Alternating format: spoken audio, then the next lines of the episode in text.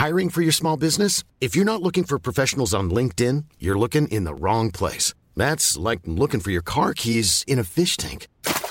LinkedIn helps you hire professionals you can't find anywhere else, even those who aren't actively searching for a new job but might be open to the perfect role. In a given month, over 70% of LinkedIn users don't even visit other leading job sites. So start looking in the right place. With LinkedIn, you can hire professionals like a professional. Post your free job on linkedin.com slash people today. Bonsoir à tous et bonsoir à toutes. Bienvenue dans Punchline. Ce soir sur CNews, va-t-on vers une grève reconductible dans l'ensemble du pays à partir de la mi-mars? C'est que souhaite l'intersyndicale, une partie des syndicats en tout cas, qui appelle les Français à ne pas faiblir dans les mobilisations après celle de jeudi. On verra ce que vous pensez de la perspective d'un pays bloqué. Est-ce le seul moyen de faire entendre au gouvernement la détermination des opposants à la réforme des retraites On va en débattre ce soir. On prendra aussi par ailleurs des nouvelles de l'état de santé des victimes de l'accident provoqué par l'humoriste Pierre Palmade. Trois personnes, dont un enfant de 6 ans, qui sont toujours dans un état grave à l'hôpital. Deux jeunes hommes qui accompagnaient l'acteur sont toujours activement recherchés après avoir pris la fuite. On verra ce que risque exactement l'acteur Pierre Palmade. On débat de tous ces sujets d'actualité juste après le flash de 17h avec Adrien Spiteri sur CNews.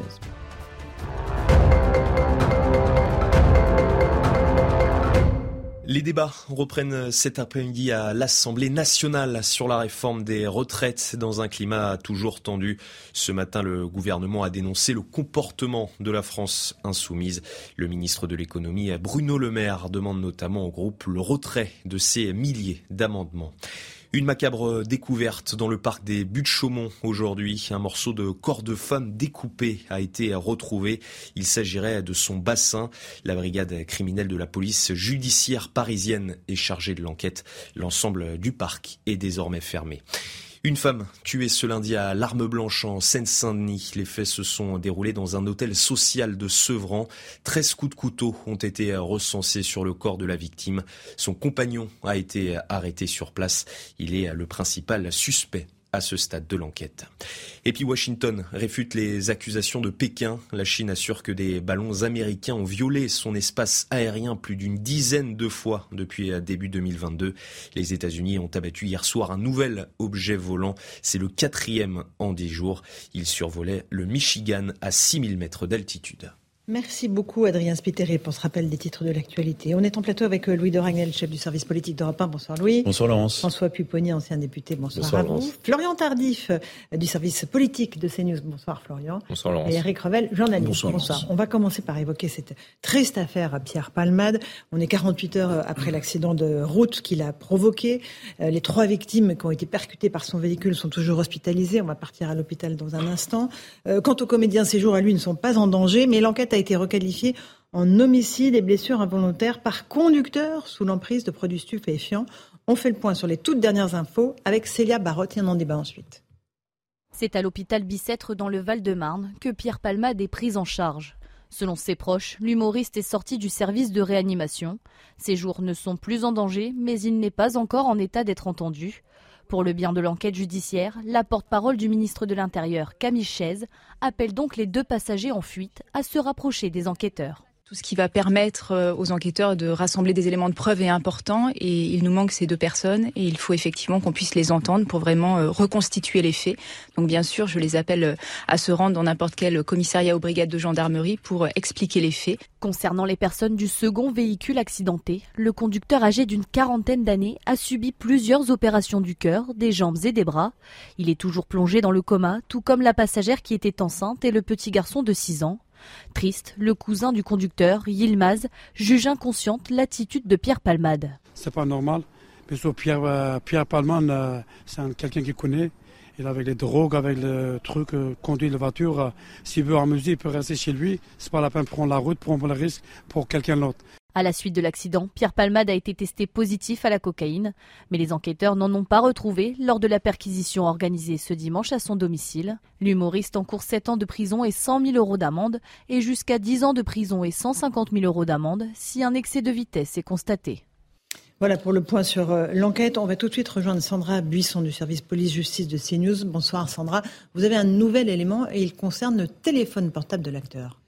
Oui, le téléphone portable qui euh, a été euh, saisi en perquisition, mais par les gendarmes. C'est-à-dire qu'il y a deux enquêtes dans cette affaire. Une enquête sur euh, l'accident lui-même et cet homicide involontaire pour l'instant, qui est confiée à la police. De l'autre côté, il y a une autre enquête qui a été ouverte, confiée à la gendarmerie pour infraction à la législation sur les stupéfiants. L'idée, c'est de trouver qui a fourni la drogue, de remonter jusqu'au dealer. C'est dans le cadre de cette enquête que le portable était nécessaire aux investigations, notamment pour remonter euh, jusqu'à celui ou celle euh, qui ont fourni euh, les substances de stupéfiants.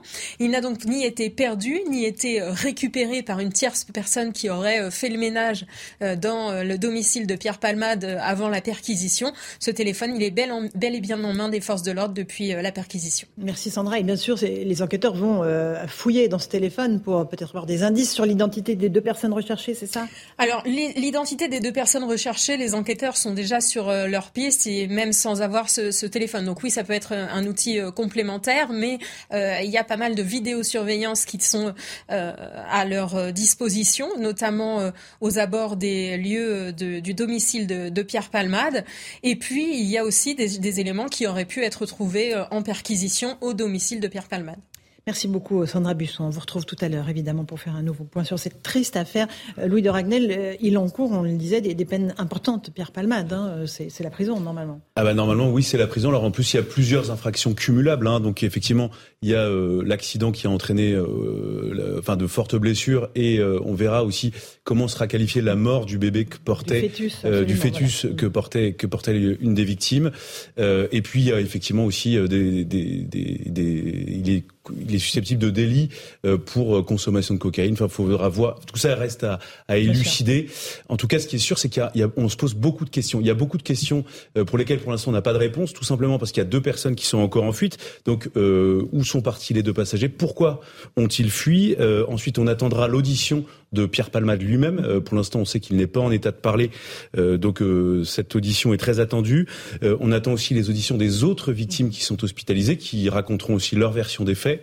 on attend aussi de, de, voir un peu ce qui s'est passé au domicile de Pierre Palmade. Est-ce que son domicile a été nettoyé, puisque manifestement aucune trace de substance illicite n'a été retrouvée chez lui Est-ce qu'il y a eu des destructions de preuves? Pour l'instant, ce sont réellement des questions, mm-hmm. mais voilà, les enquêteurs essayent de d'élucider tous ces points, toutes ces zones d'ombre euh, pour lesquelles on n'a pas de réponse pour le moment. Vincent Pupponi, c'est une triste affaire, vraiment euh, glauque. C'est l'horreur. Et on pense aux victimes, C'est l'horreur pour les victimes, cette euh, famille. La maman qui, perd son bébé, le petit enfant dans le coma. Son neveu, évidemment, qui est dans un, un enfant de 6 ans qui est dans, un mauvais état. Le, frère, enfin, c'est l'horreur absolue pour cette famille.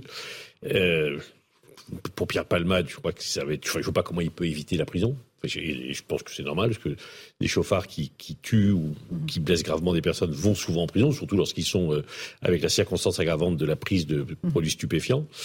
Donc, il y a de fortes chances qu'il aille en prison. Ces deux individus qui sont partis, c'est toujours bizarre parce que ils sont victimes d'un grave accident, mais eux arrivent à partir. Enfin, on a, du mal à comprendre un peu ce qui s'est mmh. passé.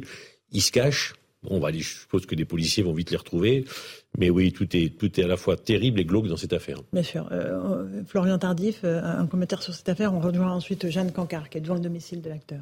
Oui, je pense que euh, la situation a été parfaitement bien résumée à l'instant. Il encourt des, des, des, peines de prison importantes. On a encore énormément d'éléments sur sur cette enquête qui reste à, à éclaircir comment euh, ces, ces, deux personnes ont-elles pu, pu, prendre la fuite. On sait qu'il y a eu euh, notamment euh, une vidéo de, de, de l'accident qui a pu être réalisé et qui est actuellement entre les mains des, des, des mmh. enquêteurs. C'est un véhicule témoin qui est arrivé ensuite sur, sur les lieux de, de l'accident, qui a pu filmer vraisemblablement ce qui se passait quelques instants seulement après après l'impact Est-ce que ces deux personnes étaient euh, visibles et est-ce qu'on les voit euh, s'enfuir à ce moment-là? Visiblement, c'était le cas, mais voilà, il y a énormément d'éléments euh, qui sont à la disposition actuellement des, enquêteurs, et, et, qui seront à la nôtre dans, dans, quelques minutes. Je vous passe la parole dans un instant, Eric. On va juste rejoindre Jeanne Cancard et Sacha Robin. Vous êtes tout près des lieux où s'est déroulé l'accident. C'est bien cela, Jeanne?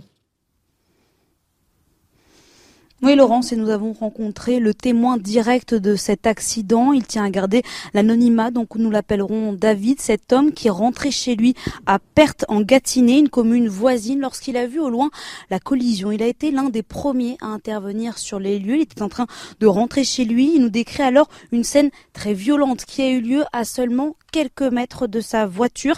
Rapidement, donc, il est arrivé au niveau de l'accident et c'est à ce moment-là qu'il a tenté de porter les premiers secours aux blessés. Il nous explique que la voiture de Pierre Palmade était alors dans la moitié du champ quand l'autre voiture, une Renault Mégane, le véhicule qui a été percuté, lui, était totalement sorti de la, de la route. Il explique que l'humoriste était à ce moment-là conscient mais qu'il ne s'exprimait pas. Il tentait alors de le garder éveillé. Il nous confie que c'est un pompier volontaire qui était lui aussi déjà sur les lieux de l'accident, qui a ensuite pris le relais et qui a appelé les secours. La femme alors enceinte à ce moment-là et qui depuis a perdu donc son bébé, elle était consciente, elle était choquée. Il nous a expliqué qu'elle était en train de crier, toujours selon ce témoin de la scène que nous avons rencontré, puis selon les premiers éléments de l'enquête. Vous l'avez dit, Pierre Palmade est accompagné dans la voiture de deux jeunes hommes. Mais David, donc ce témoin nous explique qu'il a vu un seul homme, lui, à l'arrière du véhicule.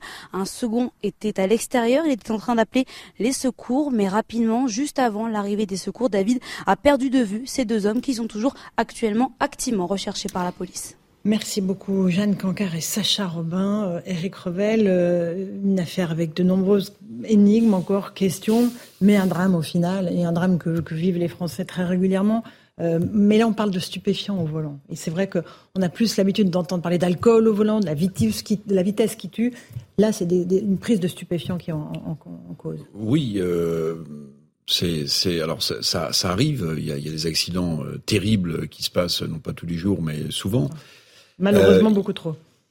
Bon, Pierre Palmade avait été condamné en 95 déjà.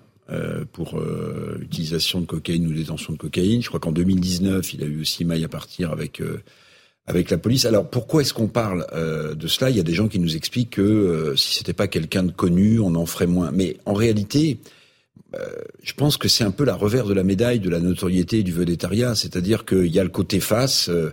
Euh, j'allais dire euh, somptueux euh, sous les spotlights. Mm-hmm. Et puis il y a un côté aussi qu'il faut assumer, c'est-à-dire quand vous êtes une personne connue et que vous dérapez et que c'est plus que déraper puisque là il y a quand même trois vies qui sont qui sont qui sont en jeu quand même. Hein. Il faut penser en premier à, à cette famille. Bah c'est c'est l'autre revers de la médaille. Et je parle de revers parce que ça me semble correspondre aussi à la personnalité de mm-hmm. Pierre Palmade, c'est-à-dire un type à la fois enjoué, euh, talentueux et, et, et, une phase très sombre du personnage dans laquelle il est en train totalement de se perdre et c'est un véritable naufrage pour lui. Mais, je pense d'abord aux victimes. Hein. Mais vous avez raison parce que vraiment c'est à, eux qu'il faut penser en, tout premier. Euh, mais et puis ce qu'on a vu sur les réseaux sociaux ce week-end, c'était vraiment beaucoup de, de, haine à l'égard de Pierre Palmade parce qu'il représente euh, quelque part euh, cette élite, voilà. Et puis ces gens qui sont déconnectés de la réalité. Puis est-ce qu'il est vraiment en prison finalement oui, à toutes ces réponses-là, euh, Louis Dragnel, la justice va passer. Ah oui, oui. Et puis euh, la justice sait qu'elle est très regardée. Euh, c'est-à-dire que s'il n'est pas condamné pour ce qu'il a fait, là pour le coup, il y aura légitimement un, un sentiment chez les Français d'impuissance, d'inaction de la justice, ou pire, de la justice qui est faible avec les forts et qui est forte et parfois très dure avec les faibles. D'autant plus que euh, les, les, les, délits routiers euh, sont souvent l'objet de, de controverses. Il y, a, à la fois beaucoup de Français qui considèrent que euh, ils ne sont jamais sanctionnés, beaucoup d'autres qui disent que, au contraire, on n'a plus le droit de rouler, de faire des excès de vitesse. Voilà, je rappelle simplement par rapport à ce que vous disiez tout à l'heure, le, le, les stupéfiants sont la troisième, la consommation de stupéfiants au, volant, troisième cause d'accident de la route.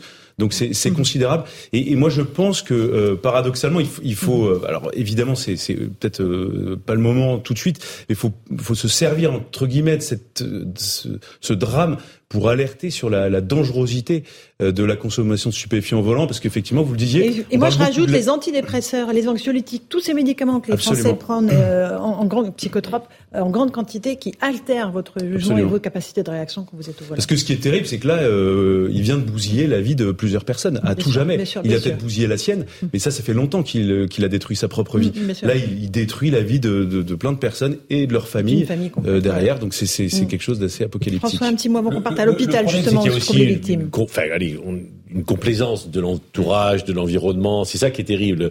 Euh, on connaît tous des gens qui se droguent et on ne sait pas quoi faire devant devant ça. Dans le milieu du showbiz, visiblement, tout le monde savait que Pierre Palma, enfin, d'abord, il a été condamné, il en parlait, il en parlait lui-même. Euh, voilà, il, il, était confronté à des problématiques et, il y a une espèce de complaisance. Enfin, on ne sait pas comment réagir quand un proche comme ça se se drogue et met en danger la vie des autres parce que c'est le cas. On ne sait pas comment réagir, quoi faire.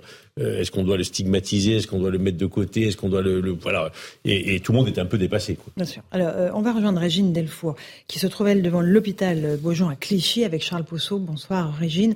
Euh, là, il y a les victimes, deux des victimes de l'accident qui sont encore hospitalisées. Est-ce qu'on a des nouvelles de leur état de santé, Régine?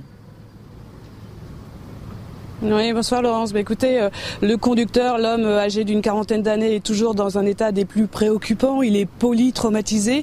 Il a déjà subi cinq opérations, notamment au niveau des jambes et, des bras. Il devait subir une sixième opération au niveau de la moelle épinière. Sa belle-sœur, euh, la jeune femme de 30 ans, qui était enceinte de six mois et qui a perdu l'enfant lors de l'accident, est toujours dans un état très grave. Quand petit enfant de 6 ans, qui est le fils Hein, du conducteur. Euh, il a subi un traumatisme crânien et lui, il est hospitalisé à l'hôpital Necker. Merci beaucoup, euh, Régine Delfour. On espère que ce petit garçon va évidemment se remettre de ses blessures. Euh, mais effectivement, on est, Eric Revel, face à, une affaire qui a de multiples facettes. En fait, il y a le côté sécurité routière, il y a la notoriété, il y a la cocaïne, il y a le sexe, il y a une addiction, il y a de nombreuses dépendances hein, dans tout ce qu'on dit. Oui, oui, tous, tous. enfin, j'allais dire, c'est fais attention à ce que je dis parce que je sais que c'est, mais c'est un peu à l'image aussi de notre, société, euh, d'une partie de notre jeunesse, euh, euh, de gens qui qui sont totalement dans des dans des dérives. Moi, je rejoins le, le, point de François, c'est-à-dire que les gens qui entourent Pierre Palmade, qui depuis des années est dans un espèce de naufrage d'addiction totale à des produits stupéfiants et à d'autres choses. Euh, je veux bien qu'on ne sache pas comment euh, le prendre, mais on peut aussi hospitaliser d'office, etc. Parce que en réalité, quand même, euh, quand on est dans cet état-là, visiblement, il avait fait une soirée ou une journée entière, bon, j'en sais rien, à prendre des des, des, des, drogues.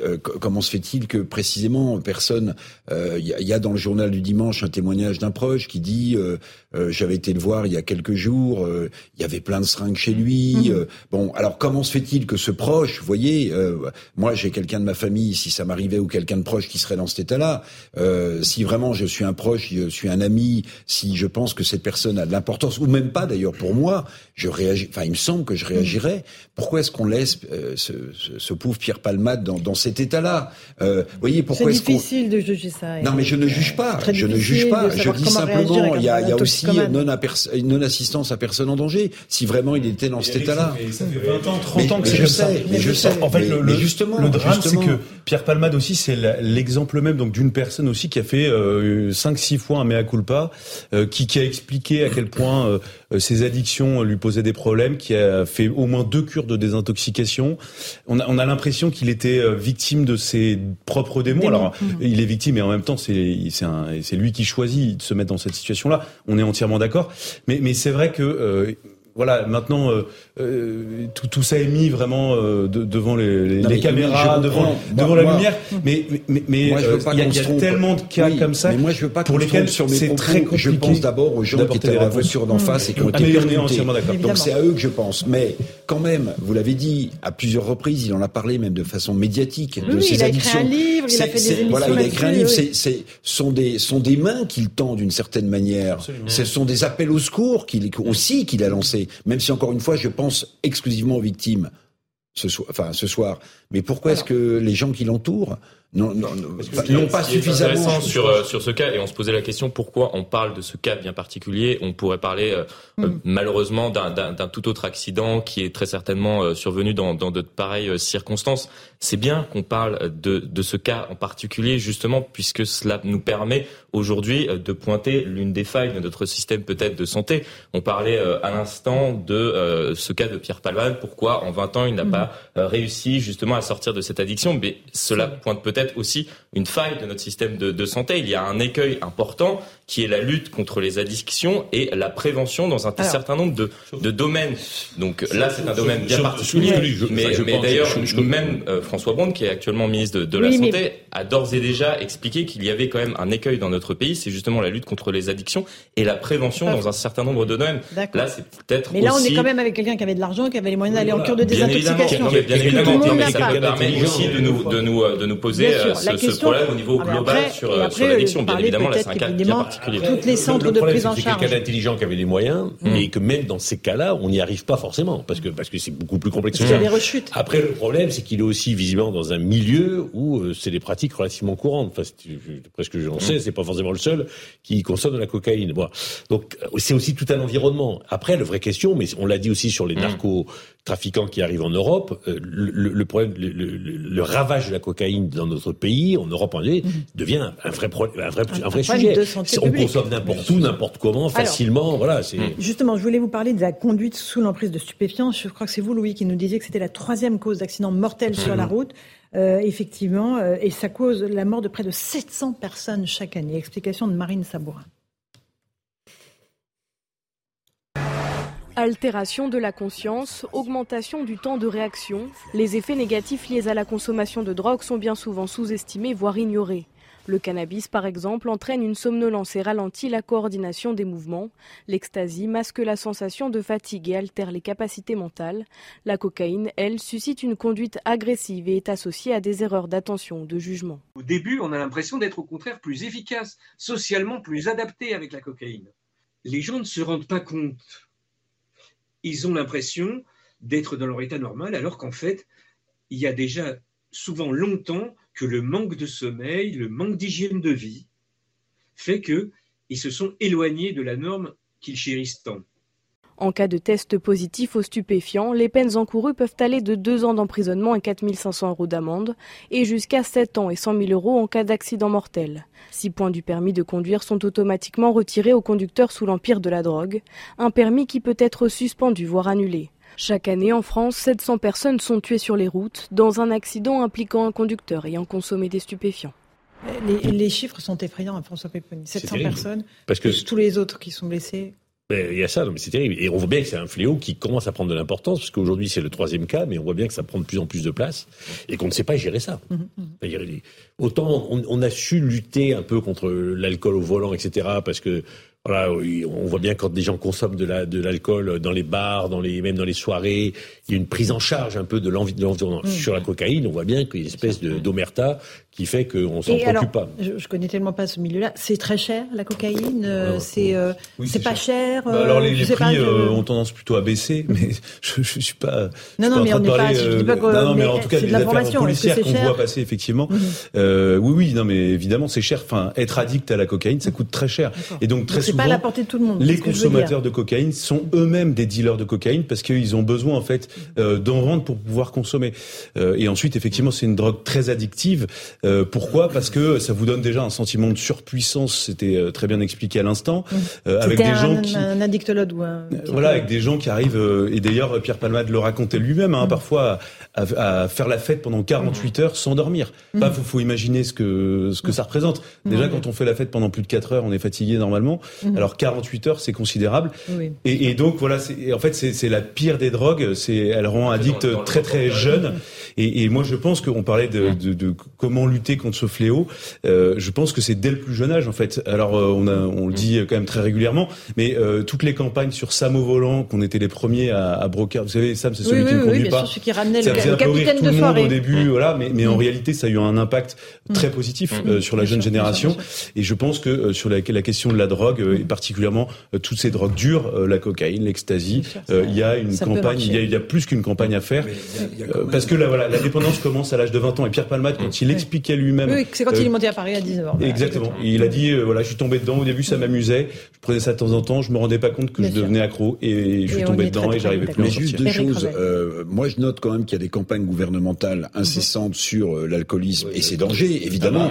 Mais, le tabac. Le tabac mais, mais en fait, il n'y a, a, pas de campagne constante contre, parce qu'il y a la cocaïne qui est sans doute très chère, mais il y a aussi toutes ces drogues de substitution qui font un malheur chez chez les jeunes, au propre comme au figuré. Qu'est-ce que vous appelez drogue de Bah, euh, je sais pas, on peut on parlait de l'ecstasy. Euh, voilà. Non, mais c'est pas des drogues de substitution, c'est des drogues de synthèse. synthèse la substitution, c'est ce qui vous permet de vous sevrer, justement.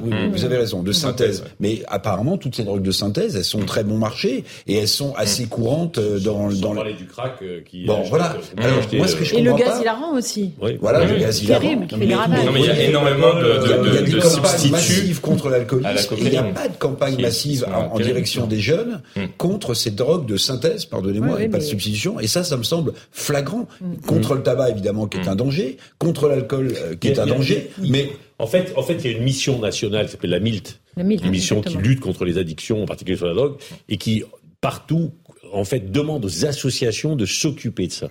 Donc il y a beaucoup d'associations qui travaillent, mais c'est sous le volontariat. C'est-à-dire qu'il faut que, faut que les toxicomanes viennent, on peut récupérer les seringues, on a beaucoup lutté contre le, le sida grâce à ça pour euh, éviter qu'il se qu'il contacte le sida avec euh, les, les, seringues. Tout ça, il y a du travail qui a été fait. Mais c'est au bon vouloir des toxicomanes. C'est-à-dire qu'il n'y a pas de prise en charge obligatoire. Alors on peut, par exemple, lui, il était, était sous l'obligation de soins, et puis on s'aperçoit que c'est très compliqué parce qu'il y, y, a très peu de suivi. En fait. Et puis parfois, non, mais c'est un débat aussi très politique. Souvenez, enfin, le débat autour des salles de shoot euh, qui revient régulièrement ah, euh, dans le débat public, où vous avez clairement des clivages avec une partie de la gauche qui vous explique qu'en fait, il faut que l'État prenne en charge ces personnes et leur fournissent de la mhm. drogue en mhm. espérant qu'à la fin euh, ils finissent par se sevrer un peu tout seuls avec de l'accompagnement. Et puis moi je pense que euh, passé un, certain stade, notamment le crack, la cocaïne, vous évoquiez la question de l'hospitalisation d'office. Moi je pense que c'est le meilleur moyen de protéger les consommateurs mhm. contre eux-mêmes. En fait, parce que ce qu'ils expliquent tous, c'est qu'ils n'arrivent pas à se protéger d'eux-mêmes, c'est qu'ils ils ont des, des, espèces de failles, des vulnérabilités personnelles. Et mais on en revient encore une fois à la question des moyens. Et aujourd'hui, on ne peut pas hospitaliser d'office parce qu'il n'y a pas de place. Parce qu'il n'y a, pas de place. C'est l'état de la psychiatrie en général. on dit que le cannabis mm. euh, est responsable d'accidents. On parle quand même de légaliser le cannabis euh, dans notre pays quand même. Donc faut, vous voyez, pas tout le monde, pas tout le monde. Vous avez pas tout le monde. Allez, pause. Mais bien sûr, mais on fait une petite pause. On se retrouve. On parlera de la mobilisation euh, contre la réforme des retraites qui ne faiblit pas. À tout de suite dans Punchline sur CNews. 17h30, passé de quelques secondes, on se retrouve dans Punchline sur CNews avec le rappel des titres de l'actualité. Adrien Spiteri.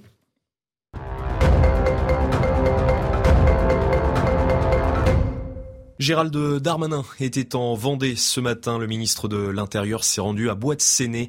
Auprès d'élus, il a évoqué la création de nouvelles brigades de gendarmerie. Il en souhaite 200 dans toute la France d'ici 5 ans. Le rapport d'audit sur la Fédération française de football est terminé. La version finale est attendue mercredi.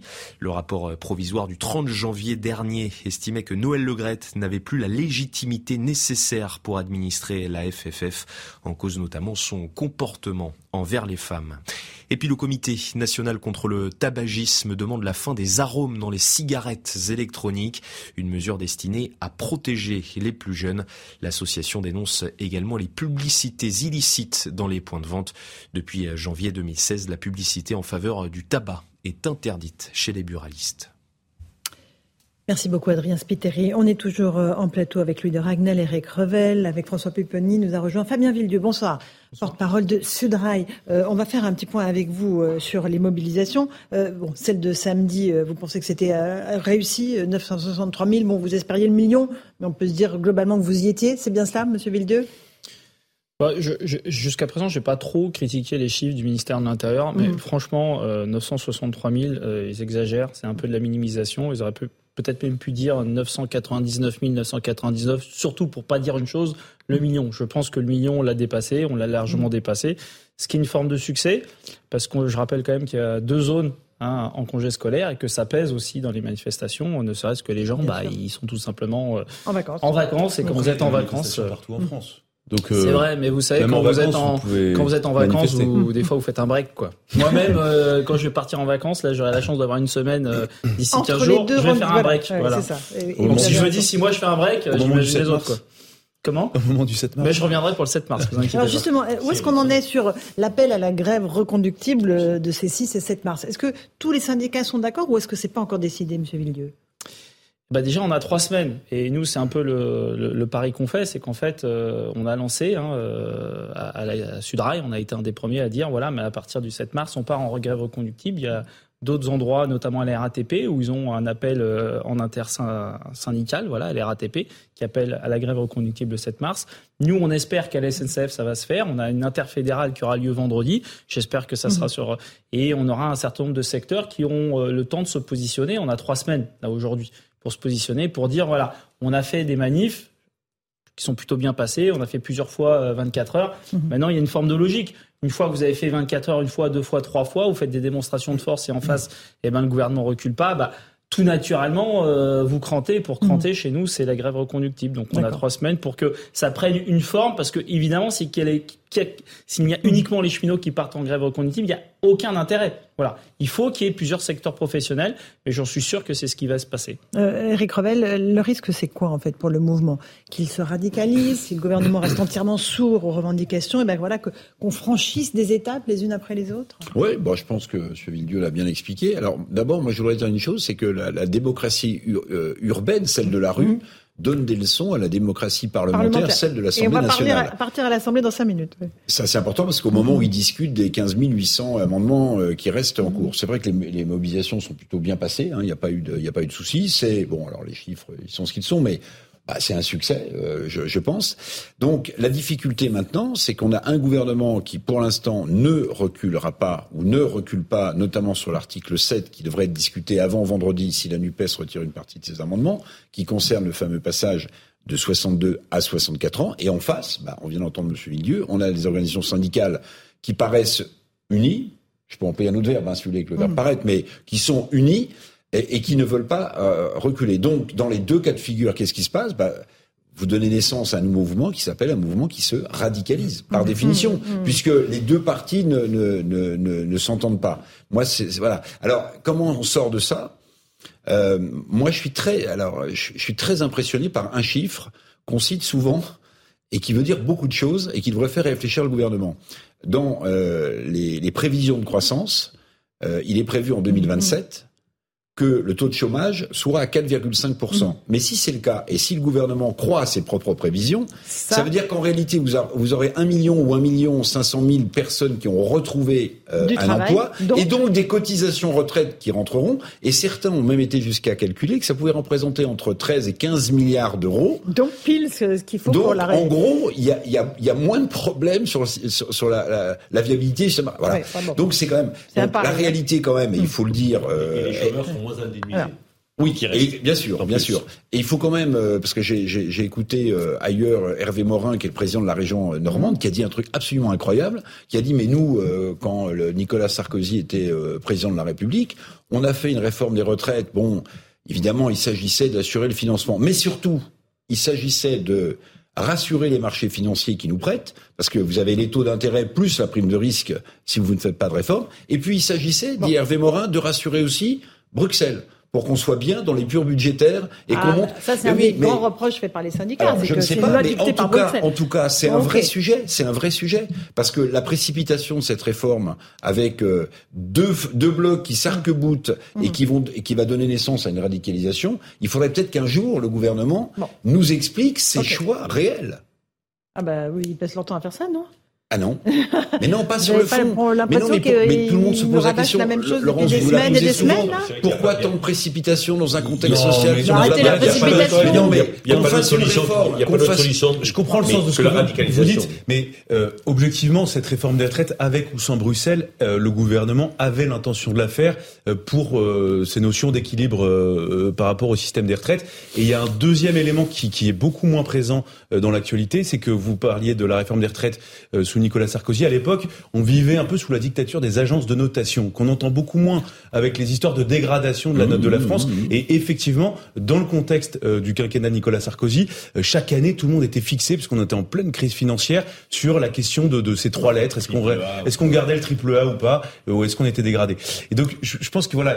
après, c'est un vocabulaire, enfin, c'est très très loin, je pense, des préoccupations des Français. Non mais oui, mais non mais c'est mais c'est important vous nous perdez un peu là dans les trucs là. Mais non mais c'était simplement pour répondre à, à Eric Revel sur euh, sur cet aspect-là. Moi je pense que le, mouvement est obligé de se radicaliser parce que si le gouvernement reste ah bah, insensible ah, à la rue, il n'y a pas d'autre solution pour le mouvement de, de, de, de bloquer pour dire au gouvernement bah écoutez, la CFDT nous a demandé de descendre dans la rue, d'être nombreux, on l'a été, vous n'écoutez pas le débat à l'Assemblée s'embourbe.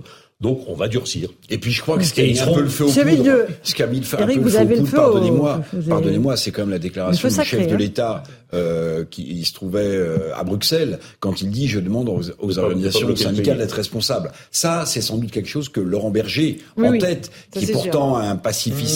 pacificateur et un réformateur, n'a pas dû du tout, du tout Apprécié. Euh, Monsieur Villieu. Alors, moi, je, je n'emploie pas le forme radicale pour les grèves reconductibles parce qu'il y a déjà eu, ou durcissement, voilà, il y a déjà eu des grèves reconductibles et il y en aura. Voilà, je vais faire un scoop, il y en aura encore. Et c'est pas ce qui m'inquiète le plus euh, là-dedans. Euh, moi, ce qui m'inquiète le plus, c'est qu'effectivement, euh, quand vous avez des démonstrations de force, c'est-à-dire mm. en un mois, on a plus d'une fois un million de personnes qui viennent dans la rue et que les gens ne voient que ça bouge pas. Enfin, la mm. plupart des gens, ils disent pas bon, bah, on va essayer d'être plus nombreux. Les gens ils vont se dire, mais on regarde ce qui s'est passé avec les gilets jaunes. Une partie est arrivée, ils ont tout cassé, ils ont tenu des choses. Enfin, c'est ça que ça veut dire.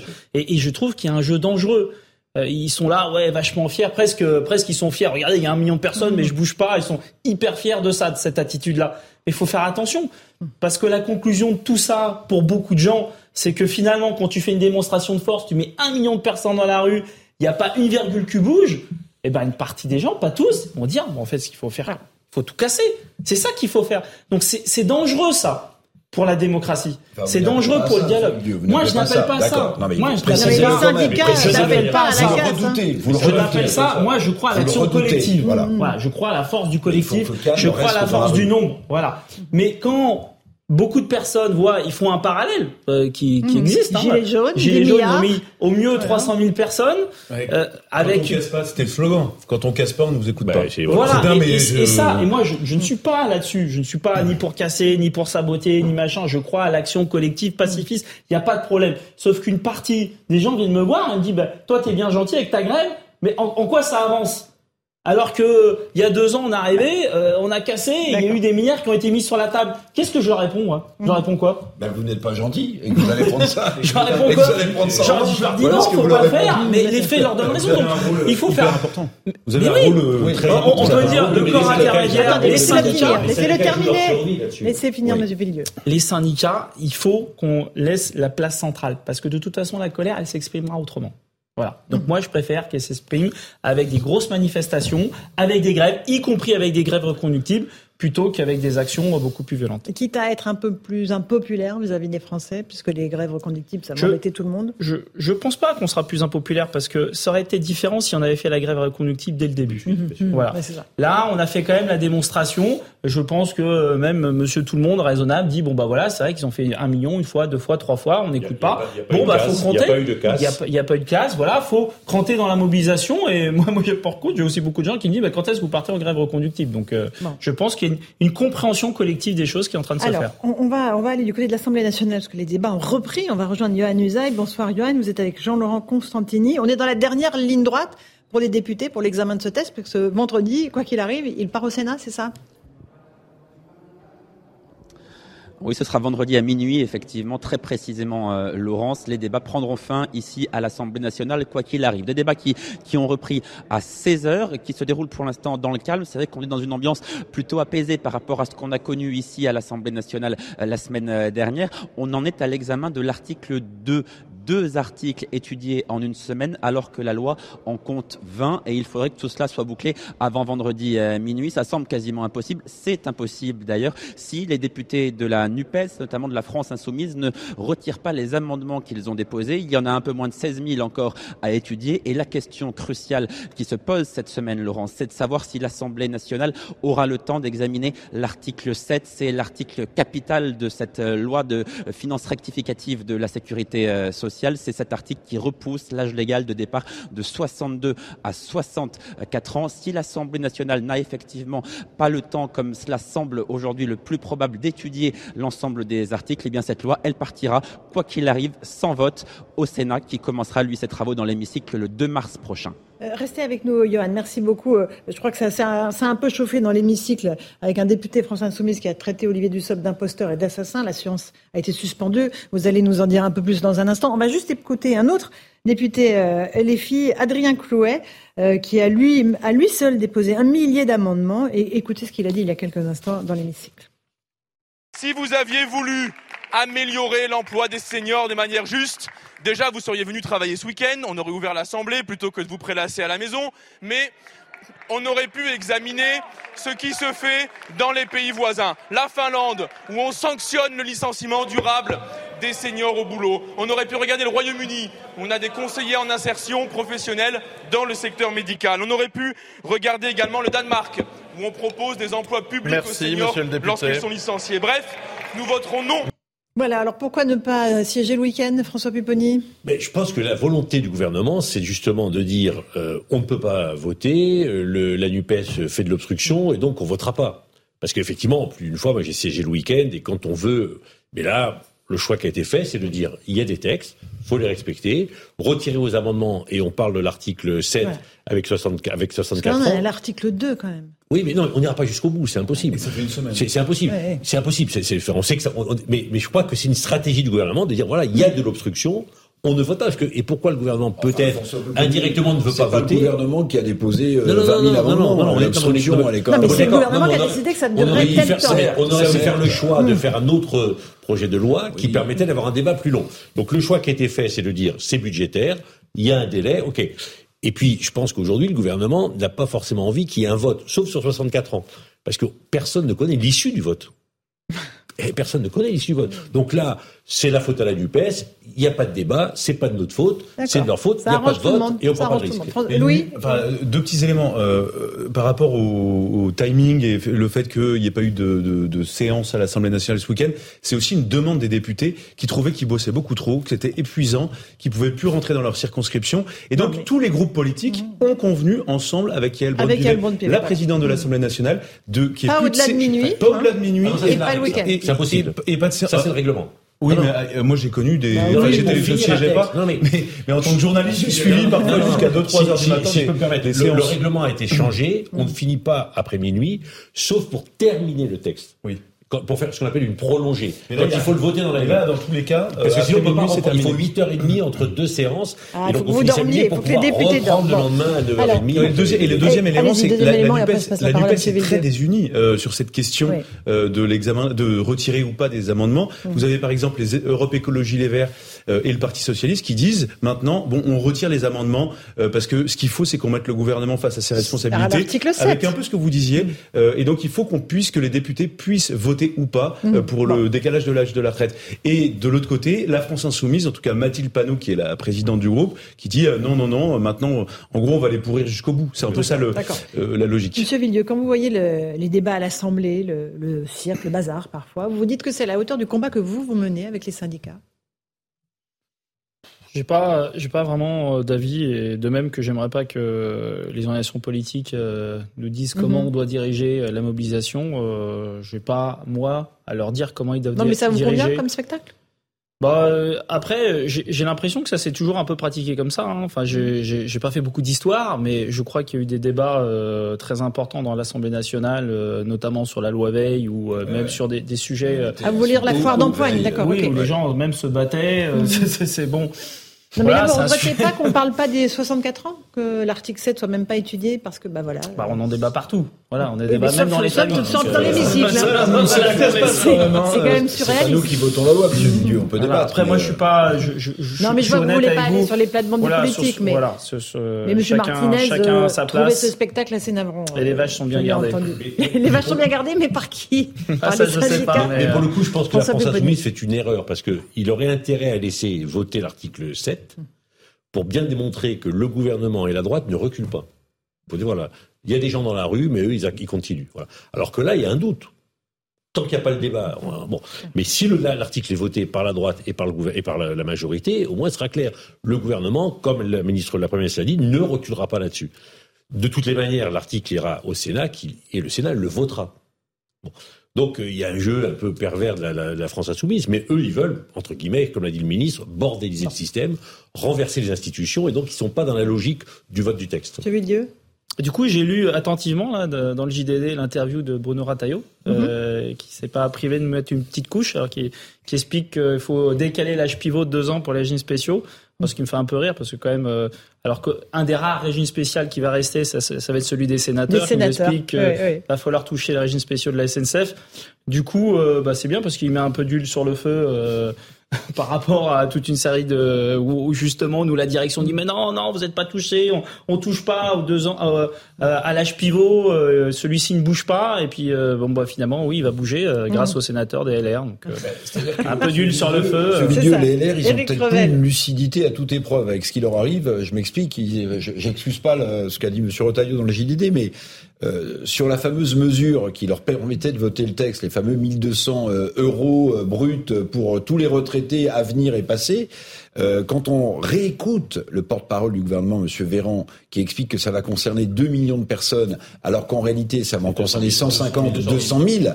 Mais attendez, les 200 000 sur les 800 000. Pardonnez-moi, je vais employer un mot un peu fort, mais les cocus de l'affaire, c'est quand même les LR dans cette histoire, parce que ils n'ont pas dit leur non, c'est pas non, mais bien sûr, bureau politique demain matin. Mais bien sûr, très curieux de voir ce qui va se passer. Mais, c'est très intéressant parce que là, euh, il y, a une vraie fracture qui s'opère, non pas entre ceux qui suivent le, le jeune Pradier et les autres, mais très bon papier aussi dans le JDD puisqu'on on cite entre les LR des campagnes et les LR des villes, et les LR des campagnes, si vous voulez, ils ne soutiennent pas du tout cette réforme. Et quand ils sont presque tous des campagnes, Eric. Hein. Eh non, non, non, non, non, non, La majorité des députés LR ont été élus dans des zones rurales. Mais vous avez des LR des villes qui, eux, soutiennent plutôt cette réforme. Et ce qui est très intéressant, c'est passé totalement inaperçu, mais dans le premier décompte sur euh, le, premier article qui a été voté, quand vous regardez le long détail, il y a 15 LR qui ont voté contre et 8 qui se sont abstenus. Ça fait 23. Ça fait 23. Et on ne parle pas de la, du, de l'article 7 qui va être déterminant.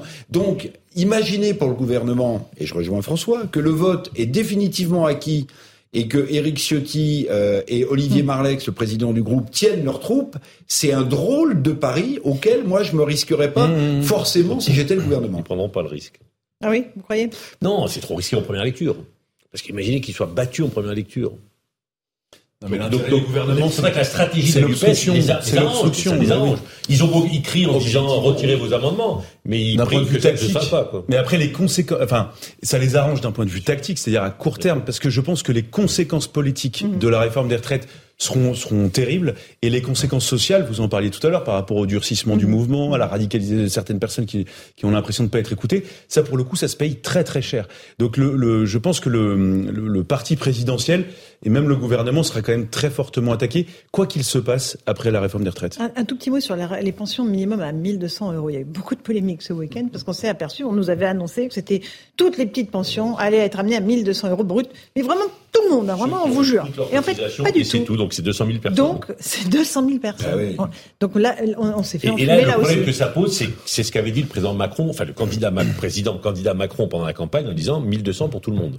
Et, là, ça, les Français l'ont entendu. Donc là, c'est les temps les temps pleins, c'est ça C'est uniquement les temps pleins. Et, sincèrement, euh, bah, c'est 200 000 personnes sur 800 000 qui, qui ont cotisé toute leur vie. Qui, qui, pourraient espérer les avoir. Ah, mais plus on explique cette réforme... Et, donc, euh, et donc ça, c'est un mauvais coup. Mais je pense que les, je pense que les Républicains, pour le coup, alors, soit à l'Assemblée, soit au Sénat, vont voter un amendement pour dire c'est pour tout le monde. Mhm. Et ça, ça coûte quelques milliards. Donc il n'y aura plus aucun bénéfice de cette réforme.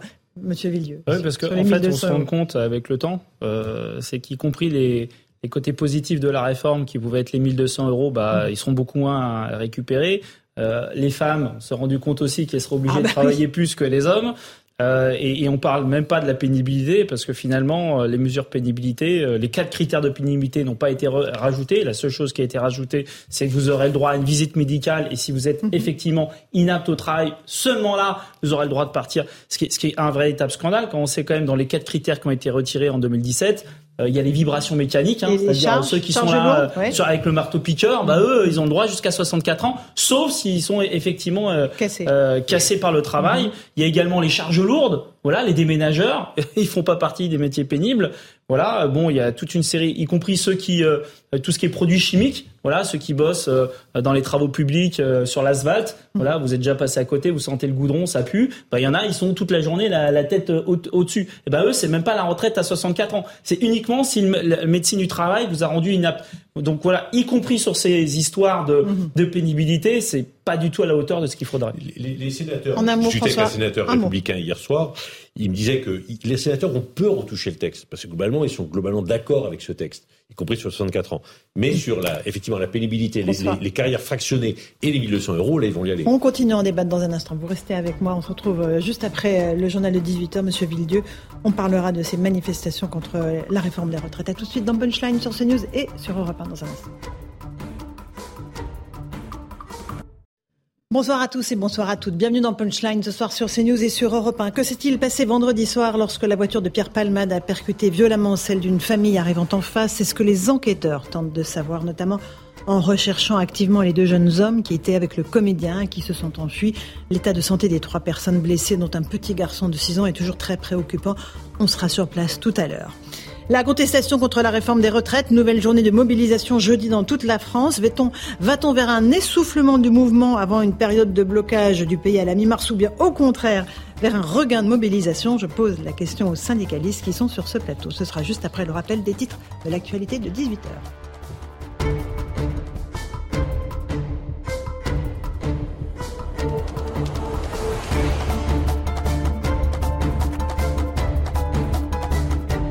Il est 18h, bienvenue si vous nous rejoignez à l'instant sur CNews et sur Europe 1. Les députés ont donc repris cet après-midi l'examen tumultueux de la réforme des retraites.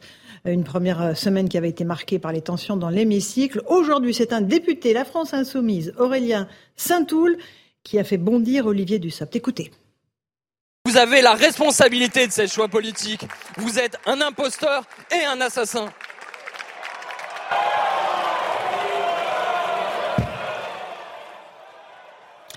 Voilà, Johan Usaï, vous êtes sur place pour euh, CNews et Europe 1 euh, à l'Assemblée nationale. Euh, qu'est-ce qui s'est passé dans l'hémicycle après cette vive altercation?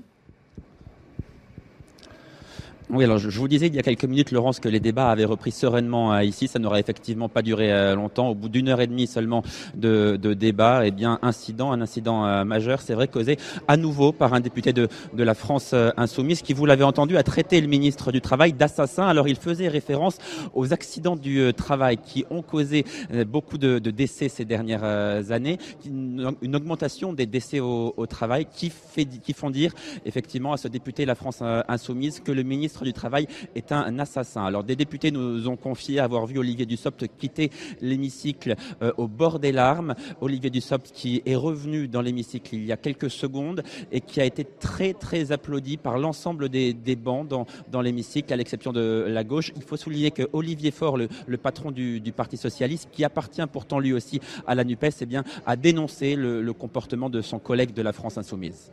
Merci beaucoup. Johan Usaï, sur place à l'Assemblée nationale. Dans l'affaire Pierre Palmade, le téléphone de l'humoriste a été saisi par les gendarmes. Son exploitation est en cours euh, dans le cadre d'une enquête ouverte pour infraction à la législation sur les stupéfiants. On va y revenir dans un instant euh, longuement dans Punchline. Et puis une découverte macabre à Paris. Une partie du corps d'une femme a été retrouvée aujourd'hui dans le parc des Buttes-Chaumont. Selon une source proche du dossier, il s'agirait du bassin d'une femme Découvert par des agents d'entretien, aucun élément ne permet pour l'heure de dater la mort de la victime. L'indemnité carburant est prolongée d'un mois jusqu'à la fin mars. Il s'agit d'une prime de 100 euros disponible depuis mi-janvier pour les foyers les plus modestes. Selon Bruno Le Maire, environ la moitié des ménages concernés n'a pas encore déposé de demande. Et puis le bilan humain s'alourdit de jour en jour en Turquie et en Syrie, les deux pays les plus touchés par un important séisme. Il y a une semaine, plus de 35 000 morts désormais selon l'ONU le bilan pourrait encore doubler. Enfin, un mot de football. Kylian Mbappé sera bien dans le groupe du Paris Saint-Germain face au Bayern de Munich. Victime d'une blessure à la cuisse gauche en février, début février, l'attaquant est de retour de blessure, plutôt que prévu. Il s'est même entraîné hier et aujourd'hui le PSG qui affronte donc demain le Bayern Munich en huitième de finale aller de Ligue des Champions. Voilà, on se retrouve, il est 18h, bientôt 3, dans le plateau de Punchline sur CNews et sur Europe 1 avec nos invités.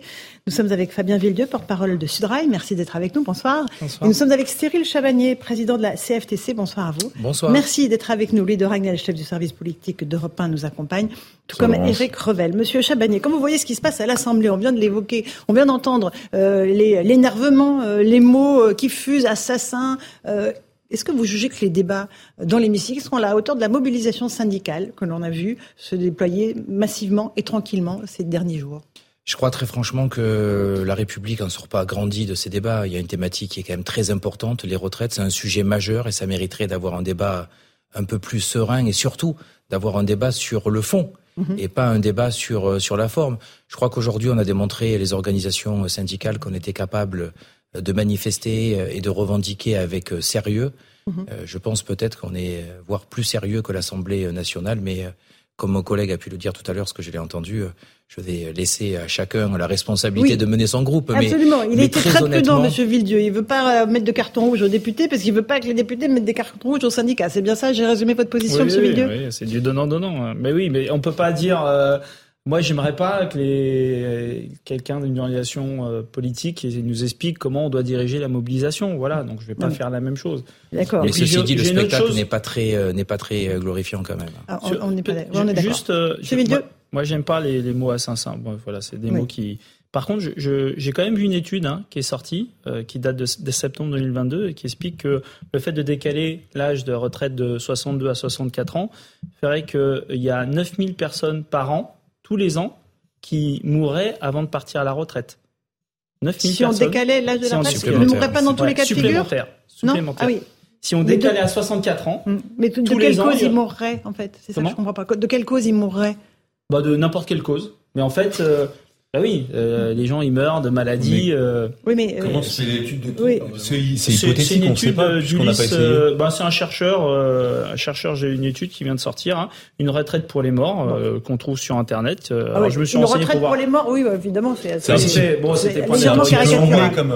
Bon. Mais ce qui est logique, ce qui, ce qui est logique, si vous décalez, si vous décalez de deux ans et qu'il y a fatalement des gens qui meurent de maladies. Euh, bah, des gens qui mourront avant de partir à la retraite, fatalement, ce, ce, ce chiffre non, ce, ce, chiffre augmente. Du travail. Du travail. Alors, non, non. il n'explique pas la raison de la mort. Sauf que quand même, ça joue un petit peu. Là où avant, vous auriez pu en profiter un peu plus tôt. La polémique porte sur le fait effectivement que euh, Aurélien Saint-Toul, donc euh, député de la France Insoumise, accuse Olivier Dussopt d'avoir menti sur des chiffres et, et l'accuse en fait quasiment explicitement de mentir sur les chiffres parce que euh, effectivement, si des personnes supplémentaires travaillaient un peu plus longtemps, ils mourraient à cause du travail. Donc c'est, enfin, c'est sensiblement ah bah, différent quand même. Une partie, euh, pour une partie, je peux pas le chiffrer, mais pour une partie, c'est vrai. Enfin, il y a des chaque année, il y a des gens qui meurent au travail. Enfin, non, mais bien sûr. Enfin, des, mais je pas. Chaque année, il y a des accidents du travail. Chaque année, il y a des gens qui sont handicapés à cause du travail. Chaque année, il y a des gens qui meurent au travail chaque année. Donc ça aussi c'est vrai. Donc fatalement, si vous leur demandez de travailler plus longtemps, bah, la probabilité euh, qu'ils meurent avant va augmenter. Tout ça c'est des mathématiques. Alors, monsieur, dans des métiers extrêmement pénibles qui sont qui sont pas concernés aujourd'hui par des mesures sur la pénibilité, parce que c'est quand même ça le fond euh, du sujet. Normalement, euh, et en tout cas pour la CFTC, c'est avant tout la pénibilité qui devrait permettre de partir plus tôt ou pas à la retraite. Il y a des métiers extrêmement pénibles qui n'ont pas de bénéfice de pénibilité. Et donc forcément, ces personnes-là, en travaillant deux ans de plus, seront bien plus abîmées que s'ils partaient deux ans avant. On parlait des vibrations, des charges lourdes. Tout à fait, ce qu'on appelle les critères er-, ergonomie, comme les postures difficiles, les charges lourdes, les vibrations. Alors, on ne peut pas dire que, si on est parfaitement honnête, que rien n'a été fait puisqu'ils ont été retirés du compte de pénibilité et là, ils ne sont pas réintégrés, mais ils peuvent, euh, enfin, en tout cas, les personnes peuvent en bénéficier suite à une euh, visite médicale et pour inaptitude. Euh, mais vous vous rendez compte, enfin, on repose toute une partie de la pénibilité, un, sur la médecine du travail, qui est dans un état catastrophique dans notre pays, il faudrait commencer par régler ça. Euh, et euh, deuxièmement, je ne suis pas certain que toutes les médecines du travail sur tout le territoire vont appliquer les directives de la même façon. Et donc, on va sûrement avoir une bonne dose d'inégalité et d'injustice sur euh, euh, les, les, inaptitudes qu'on va avoir selon les régions de notre pays. Vous n'avez pas tort. Euh, mais en attendant, Eric Revel, entendre un député traiter le ministre d'assassin, il y a quand même un, bah, un, un cap qui alors est franchi. Alors moi, comme je suis ni un homme politique ni un syndicaliste, je vais vous dire ce que je pense. Bah oui, je vais dire ce que je pense. Euh, quand vous entendez un député de la France insoumise qui dit la police tue Monsieur Boyard, qui maintenant d'ailleurs est surveillé par la police parce qu'il est menacé. Bah Donc là, elle tue, mais ça. bon. Et quand vous entendez un autre député LFI traiter un ministre de la République d'assassin, pardonnez-moi, mais c'est d'une indignité totale. Si on veut rajouter de la violence et de l'anxiété au débat qui devrait être un débat de fond aujourd'hui, bah on a ce genre de saillie qui, à, mon sens, décrédibilise ce genre de, de, député. Et euh, c'est, à mon avis, l'une des premières fois que le patron du PS, euh, réélu dans des conditions difficiles, qui fait partie de la NUPES, se désolidarise de cette manière. Je l'ai pas entendu euh, parler, même si on peut considérer que ce sont des, des petits sujets annexes, mais il n'est pas intervenu sur l'histoire du ballon de football avec l'effigie de... Olivier Faure euh, oui, Olivier Faure. Il, il, est, il, aussi, voilà. Bah, vous voyez, c'est. Racontez-nous le ballon de football. Ben oui, le ballon de football avec la tête de Olivier et d'ailleurs du président de la République aussi. Hein. Je crois que sur l'autre face, il y avait voilà.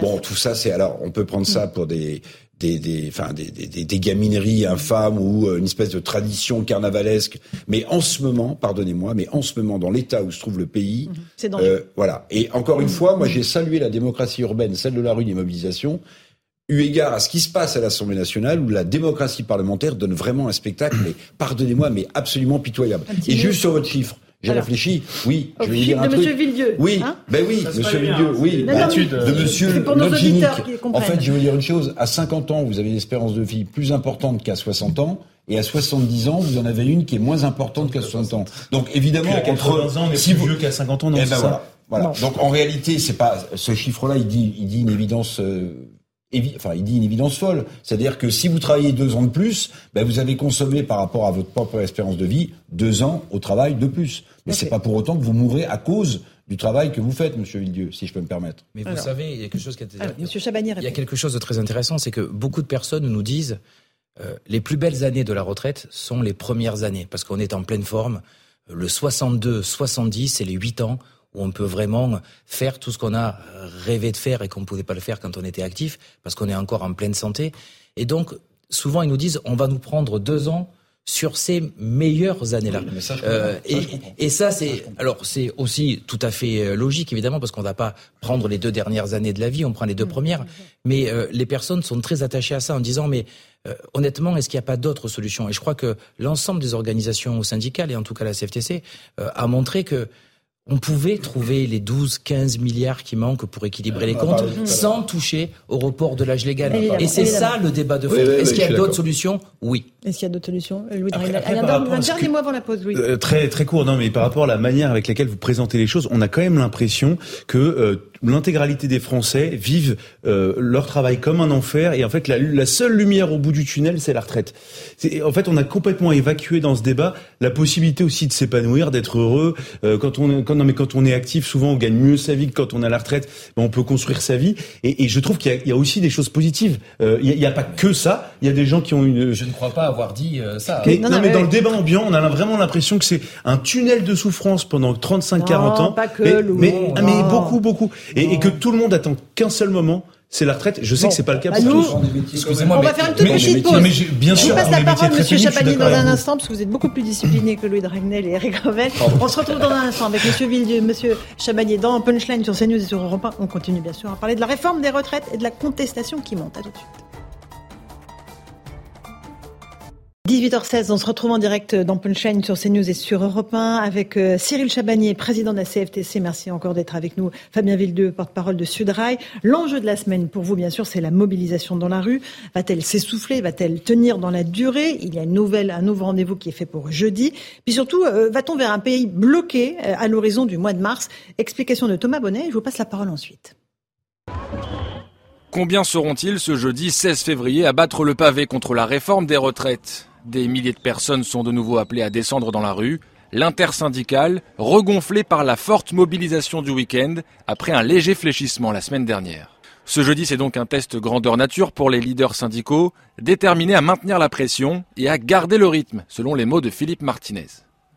Mais avec deux zones en vacances scolaires, notamment Paris, c'est à Albi que les principaux leaders syndicaux se réuniront ce jeudi. Une journée qui pourrait également amorcer le début d'un durcissement du mouvement promis par les différents syndicats. Dans un communiqué, ils se disent prêts à mettre la France à l'arrêt selon leurs propres termes. Un texte également signé par la CGT et son leader, Philippe Martinez. Ce 7 mars, c'est l'occasion de montrer euh, à l'échelle du pays euh, cette volonté de voir refuser euh, cette réforme. C'est un temps très très fort de mobilisation avec des arrêts de travail. L'arrêt, ça veut dire ce que ça veut dire. Partout, partout. Le spectre d'une grève reconductible, cela divise. Il faut reconduire, même bloquer tout. Même. Comme ça, ils empochent plus de sous, comme ça, ils réfléchissent. Il pourrait y avoir d'autres moyens, disons, que de faire continuellement des grèves comme ça et paralyser tout un pays. L'intersyndicale dit encore réfléchir aux différentes actions qui pourraient être décidées. Une chose semble d'ores et déjà actée, le 8 mars, journée internationale du droit des femmes, sera aussi marquée par des mobilisations. Cyril Chabani, vous êtes président de la CFTC. Est-ce que vous craignez que le mouvement ne se radicalise? Parce que vous réunissez beaucoup de monde dans la rue, c'est la troisième fois, euh, on est pratiquement un million à chaque fois, il ne se passe rien en face. Est-ce que vous avez peur que voilà, les gens se disent mais à quoi ça sert si on manifeste pacifiquement? En fait, il faut tout casser pour être entendu dans ce pays. D'abord, c'est un grand succès. Mettre quatre fois plus d'un million de personnes dans la rue, je crois qu'on peut partir de là et c'est absolument incompréhensible que le gouvernement n'écoute pas euh, et n'écoute pas les syndicats et la population quand on met quatre fois un million de personnes dans la rue. Euh, ensuite, euh, évidemment qu'il y a cette crainte parce que beaucoup de, personnes qui sont avec nous nous disent mais enfin quand même c'est historique de mettre quatre fois un mois plus d'un million de personnes dans la rue aucun retour. Honnêtement, le gouvernement, à part nous dire euh, vous gérez bien, vous savez faire, ça se passe bien, mhm. euh, ça en devient presque même de la, de la provocation un petit peu. Euh, il y a beaucoup de personnes qui nous disent mais il faut monter d'un ton, il faut monter d'un cran. Est-ce qu'il faut faire comme à l'époque des Gilets jaunes et, et casser pour être entendu dans ce pays? Donc évidemment, en tant qu'organisation syndicale, on ne peut pas cautionner ça. Et moi, je, je me battrai toujours pour que tout se passe bien et qu'il n'y ait aucune violence. Mais oui, on entend ce type de remarques dans la rue, et donc il y a forcément une crainte. À nous de le gérer, de faire en sorte que ça se passe bien. Je crois qu'on fait notre travail, on l'a démontré jusqu'à présent, mais il faut aussi que le gouvernement euh, nous écoute et fasse des concessions. Mhm. Sinon, le risque de dérive, il est, euh, il est possible, oui. Et là, il n'y a eu aucune concession valable à vos yeux sur les carrières longues, euh, sur les, la pénibilité, tout ce qui a été proposé, ça ne vous va pas? Non, mais sur euh, sur l'ensemble des mesures, parce qu'on parle toujours du report de l'âge, mais en tout, il y a une cinquantaine de mesures, donc il y en a toujours quelques-unes euh, qui vont dans le bon sens. Par exemple, sur les carrières longues, ceux qui sont avant 16 ans sont plutôt gagnants par rapport à aujourd'hui, sauf que des personnes qui ont commencé entre 14 et 16 ans, il y en a quasiment plus. Donc vous voyez que c'est voilà, c'est une mesure. Et par contre, les 17-18 ans, où il y en a encore beaucoup, eux sont perdants. Donc vous voyez que à chaque fois la proportion n'est pas la même. Donc on peut trouver trois quatre mesurettes, euh, c'est presque mathématique. Quand il y a 50 mesures, il y en a toujours trois quatre qui vont dans le bon sens, mais mmh. c'est extrêmement peu. Euh, il y a un énorme travail à faire sur l'emploi des, des seniors, c'est l'enjeu capital. Euh, on crée un index, très bien, ça va dans le bon sens. Sauf qu'on pénalise financièrement si l'entreprise ne publie pas l'index. Mais n'importe qui est capable de publier l'index. Ils vont en publier 18 par jour. C'est pas un souci. Il faut pénaliser si l'index n'est pas bon et si l'emploi des seniors n'est pas respecté. C'est là où il faut pénaliser, pas le fait de publier ou pas. Ou peut-être voyez, donc ça va pas assez loin. plutôt que coercitif toujours. Peut-être inciter les entreprises à embaucher plus de, de seniors. Alors les inciter, en tout cas, cet index peut se faire dans un premier temps. Et si au bout d'une première année les chiffres sont pas bons, on laisse un an pour euh, régler le problème et la deuxième année on punit. Mais on ne peut pas punir sur le fait de ne pas publier. Il faut punir parce que le chiffre est mauvais. C'est quand même pas la même chose. Hum, hum. Euh, Fabien Villedieu, euh, le cran d'après, puisque ce n'est pas la violence dans la rue et ça vous avez été tous les deux très très clairs, c'est les grèves reconductibles. C'est ça qui peut vraiment vous permettre à vous les syndicats de peser dans la balance? Oui, et puis ce qu'il faut voir, c'est que nous on a on a changé de stratégie. C'est-à-dire qu'avant la stratégie elle était simple. Hein, les cheminots, en tout cas, euh, on partait en grève reconductible et euh, il y avait euh, tel ou tel secteur qui venait avec nous. C'est ce qui s'est passé en 95, c'est ce qui s'est passé en 2010, c'est ce qui s'est passé à chaque fois, y compris en 2019 sur le système de retraite à points. Bon, bah là, on avait décidé de changer de stratégie, de faire un certain nombre de, de, de temps de mobilisation voilà, euh, interprofessionnel, ce qui permet y compris de faire des prises de conscience. Moi, je crois beaucoup aux prises de conscience collectives, notamment dans, dans, les mobilisations, qui fait la démonstration qu'effectivement, faire une journée, ben, c'est bien, c'est important, faut les faire. Mais face à un gouvernement qui est un peu borné, ben, on se rend compte que ça a quand même une certaine forme de limite. Et lorsque vous faites deux, trois, quatre démonstrations de force, parce que c'est des démonstrations de force, un million de personnes, c'est historique. Voilà, 4 fois un million de personnes, c'est historique. Voilà, une fois que vous faites la démonstration, soit vous avez un gouvernement raisonnable, et je pense qu'un gouvernement raisonnable, bah, qu'est-ce qu'il fait? Bah, il recule son projet. Il se dit effectivement, j'arrive pas à le faire passer. C'est pas un problème de communication. J'ai beau répéter en permanence, ce qui se passe, c'est que il répète en permanence. Et qu'est-ce qu'il fait? Il se prend les pieds dans le tapis.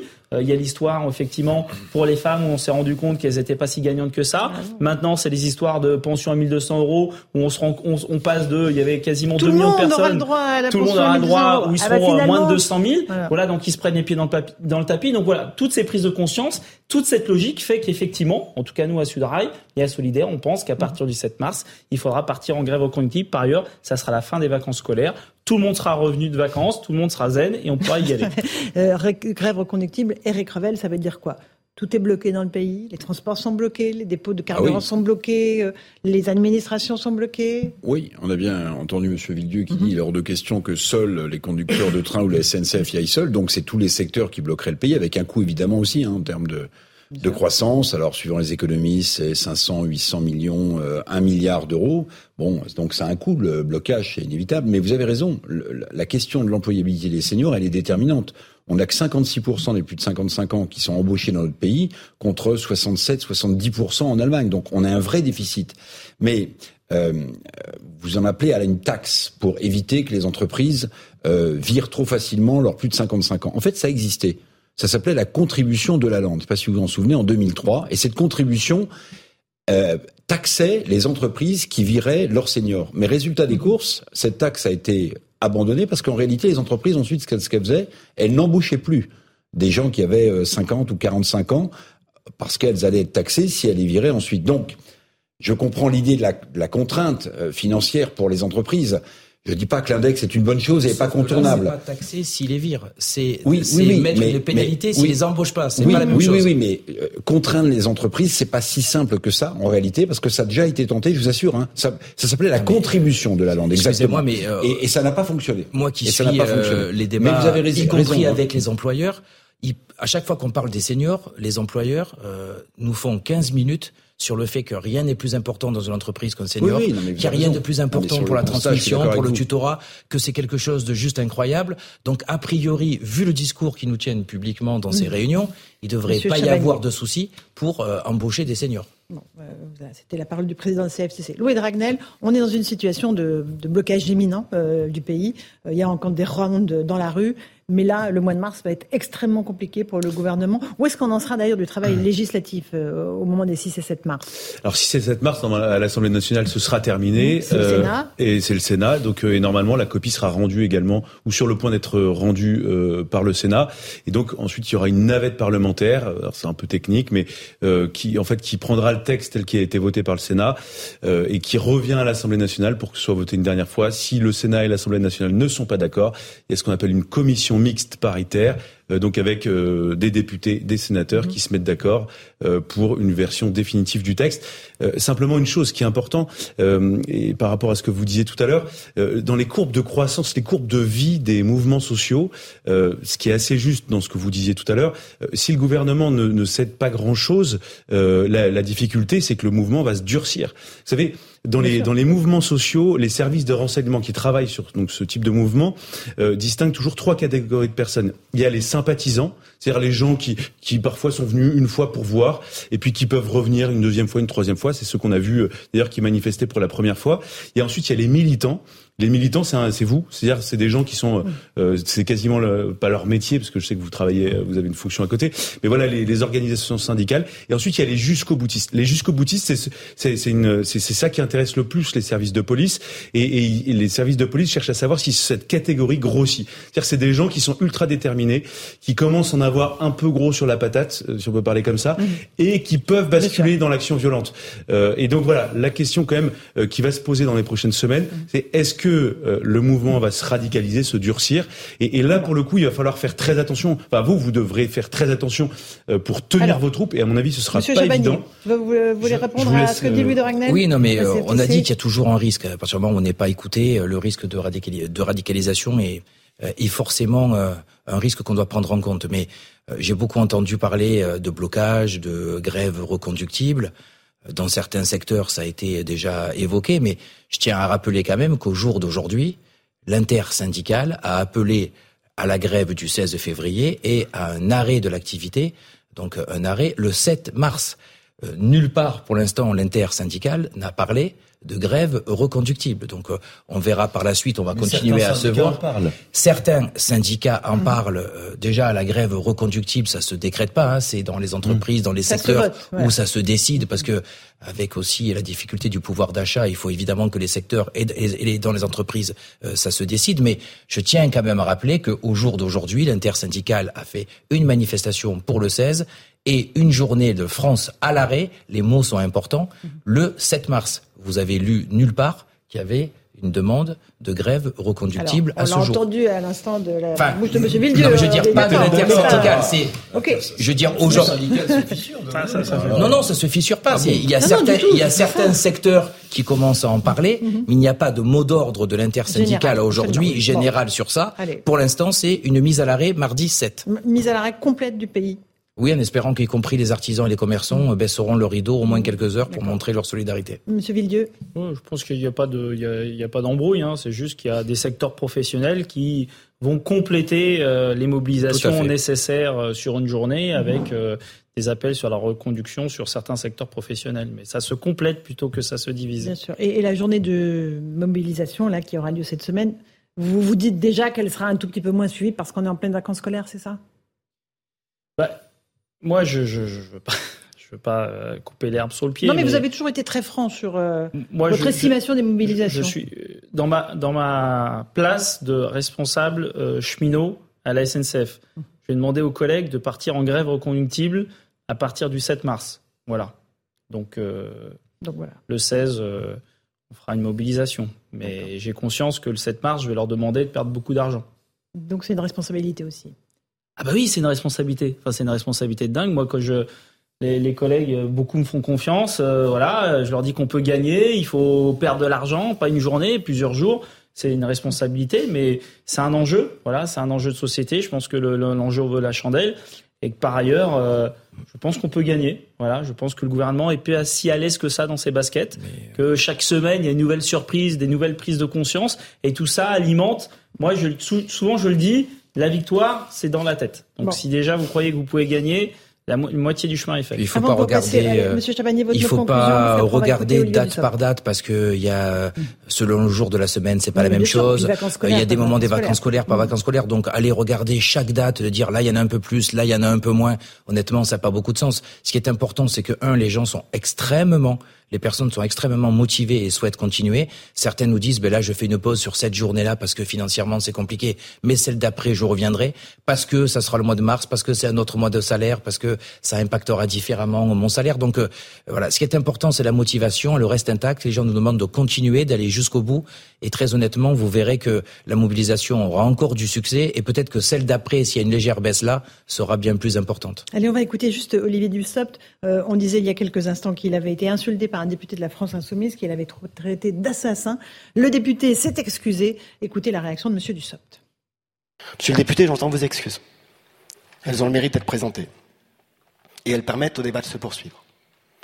Depuis euh, une dizaine de jours, dans plusieurs de vos interventions, vous avez eu à mon égard euh, entre 10 et 12 qualificatifs que je peux considérer comme insultants, dont un qui a atteint le paroxysme de l'insulte.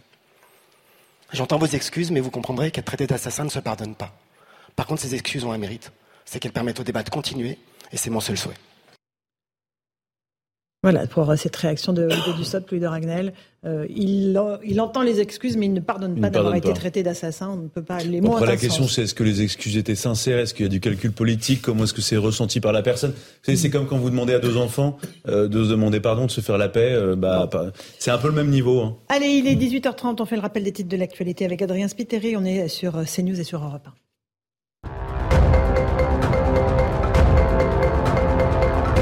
Gérald Darmanin en Vendée ce matin. Le ministre de l'Intérieur s'est rendu à Boîte-Séné. Auprès d'élus, il a évoqué la création de nouvelles brigades de gendarmerie. Il en souhaite 200 dans toute la France d'ici 5 ans. Le rapport d'audit sur la Fédération française de football est terminé. La version finale est attendue ce mercredi. Le rapport provisoire du 30 janvier dernier estimait que Noël Legrette n'avait plus la légitimité nécessaire pour administrer la FFF, en cause notamment son comportement envers les femmes. Et puis le groupe de mercenaires russes Wagner est un adversaire redoutable. Ce sont les mots de Pierre Schill, chef d'état-major de l'armée de terre française. Regardons la démonstration qu'ils sont en train de faire, a-t-il déclaré. Hier, le chef du groupe Wagner revendiquait la prise d'une localité près de Bakhmut en Ukraine. Merci Adrien Spiteri pour ce rappel des titres de l'actualité. Merci à Monsieur Villedieu, à Monsieur Chabanier, président des CFTC, d'être venu pour débattre de la réforme des retraites, la contestation de la réforme euh, des retraites. Dans un instant, on se retrouve, on évoquera l'affaire Pierre Palmade. Que s'est-il passé vendredi soir lorsque la voiture de l'acteur a heurté de plein fouet une voiture avec une famille? Euh, Toutes nos réponses dans un instant. À tout de suite en punchline. 18h36, on est en direct dans Punchline sur CNews et sur Europe 1. On va évoquer l'affaire Pierre Palmade, 48 heures après l'accident de voiture qui a provoqué euh, euh, les blessures très graves de trois personnes dans la voiture qui arrive en face de lui et la mort d'un fœtus dans le ventre de sa maman. On est avec Benjamin Lonconge, journaliste à Paris Match. Bonsoir Benjamin. Bonsoir, Bienvenue dans cette émission Paris Match qui consacre une longue enquête dans le numéro à venir sur cette affaire Pierre Palmade. On est avec le docteur Jean Dorido, psychologue. Merci à vous d'être là. On va essayer de comprendre ce qui peut se passer dans la tête d'un toxicomane. Et Dylan Slama, bonsoir, vous êtes avocat. Bonsoir. On va voir ce que risque Pierre Palmade parce qu'évidemment, l'enquête pour homicide involontaire euh, implique euh, des condamnations, en tout cas des peines euh, envisagées assez lourdes. Qu'est-ce que l'on sait de plus à l'heure où on se parle? On sait que voilà, il y a eu cet accident tragique, on sait que trois personnes ont été grièvement blessées, dont un petit garçon de 6 ans qui est toujours dans un, état très grave. On sera sur place à l'hôpital dans un instant. On sait aussi que dans la voiture de Pierre Palmade, ce soir-là, il y avait deux individus, deux jeunes qui ont pris la fuite avant que les policiers n'arrivent. On est en duplex avec Jeanne Canquin, notre envoyé spécial, avec Sacha Robin, euh, tout près des lieux où l'accident s'est déroulé. Bonsoir à vous, euh, Jeanne et Sacha. Vous avez pu recueillir euh, un témoignage important qui nous éclaire un peu sur ce qui s'est passé ce soir-là. Expliquez-nous, Jeanne. Oui, Laurent, c'est déjà pour vous donner une idée de l'endroit où l'on se trouve. Nous sommes ici à Célie-en-Bière, la commune dans laquelle se trouve le domicile de l'humoriste Pierre Palmade. Nous sommes ici à environ 30 minutes à pied des lieux de l'accident et à environ 800 mètres du, du domicile de l'humoriste. Alors nous, nous avons pu recueillir le témoignage d'un habitant, d'un responsable de station-service qui nous assure qu'aux alentours de 19h45 ce vendredi, un petit peu de temps après l'accident, eh bien, il a vu, il a aperçu deux jeunes hommes âgés d'une vingtaine d'années. L'un d'eux avait du mal à marcher, il boitait, nous a-t-il expliqué. C'est de jeunes hommes qui se sont, dans un premier temps, arrêtés devant sa station-service avant de poursuivre leur chemin, probablement en direction du domicile de Pierre Palma. D'écouter son témoignage. Il y en a un qui avait l'air perdu en tout cas. Il avait l'air un petit peu paumé. Il savait pas trop. Euh, il, avait, pas l'air de savoir euh, trop où il était. Euh, enfin, désorienté. Voilà. Euh, la personne que j'ai bien vue avait l'air désorientée. L'autre personne, je l'ai pas bien vue, j'ai juste vu qu'elle boitait un petit peu. Enfin, qu'elle marchait mal. Je crois sont partis en direction du, de Célie-en-Bière, du centre du village.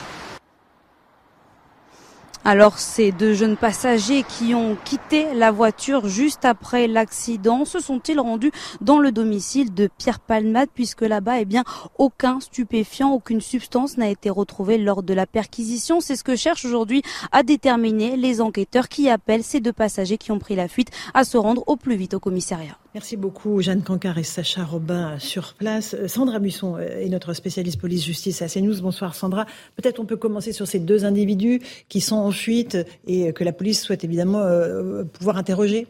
Oui, alors dans un premier temps, ils peuvent aussi être poursuivis pour non-assistance à personne en danger puisqu'ils ont pris la fuite euh, juste après l'accident, hein, une, peine encourue de, de 5 ans de prison.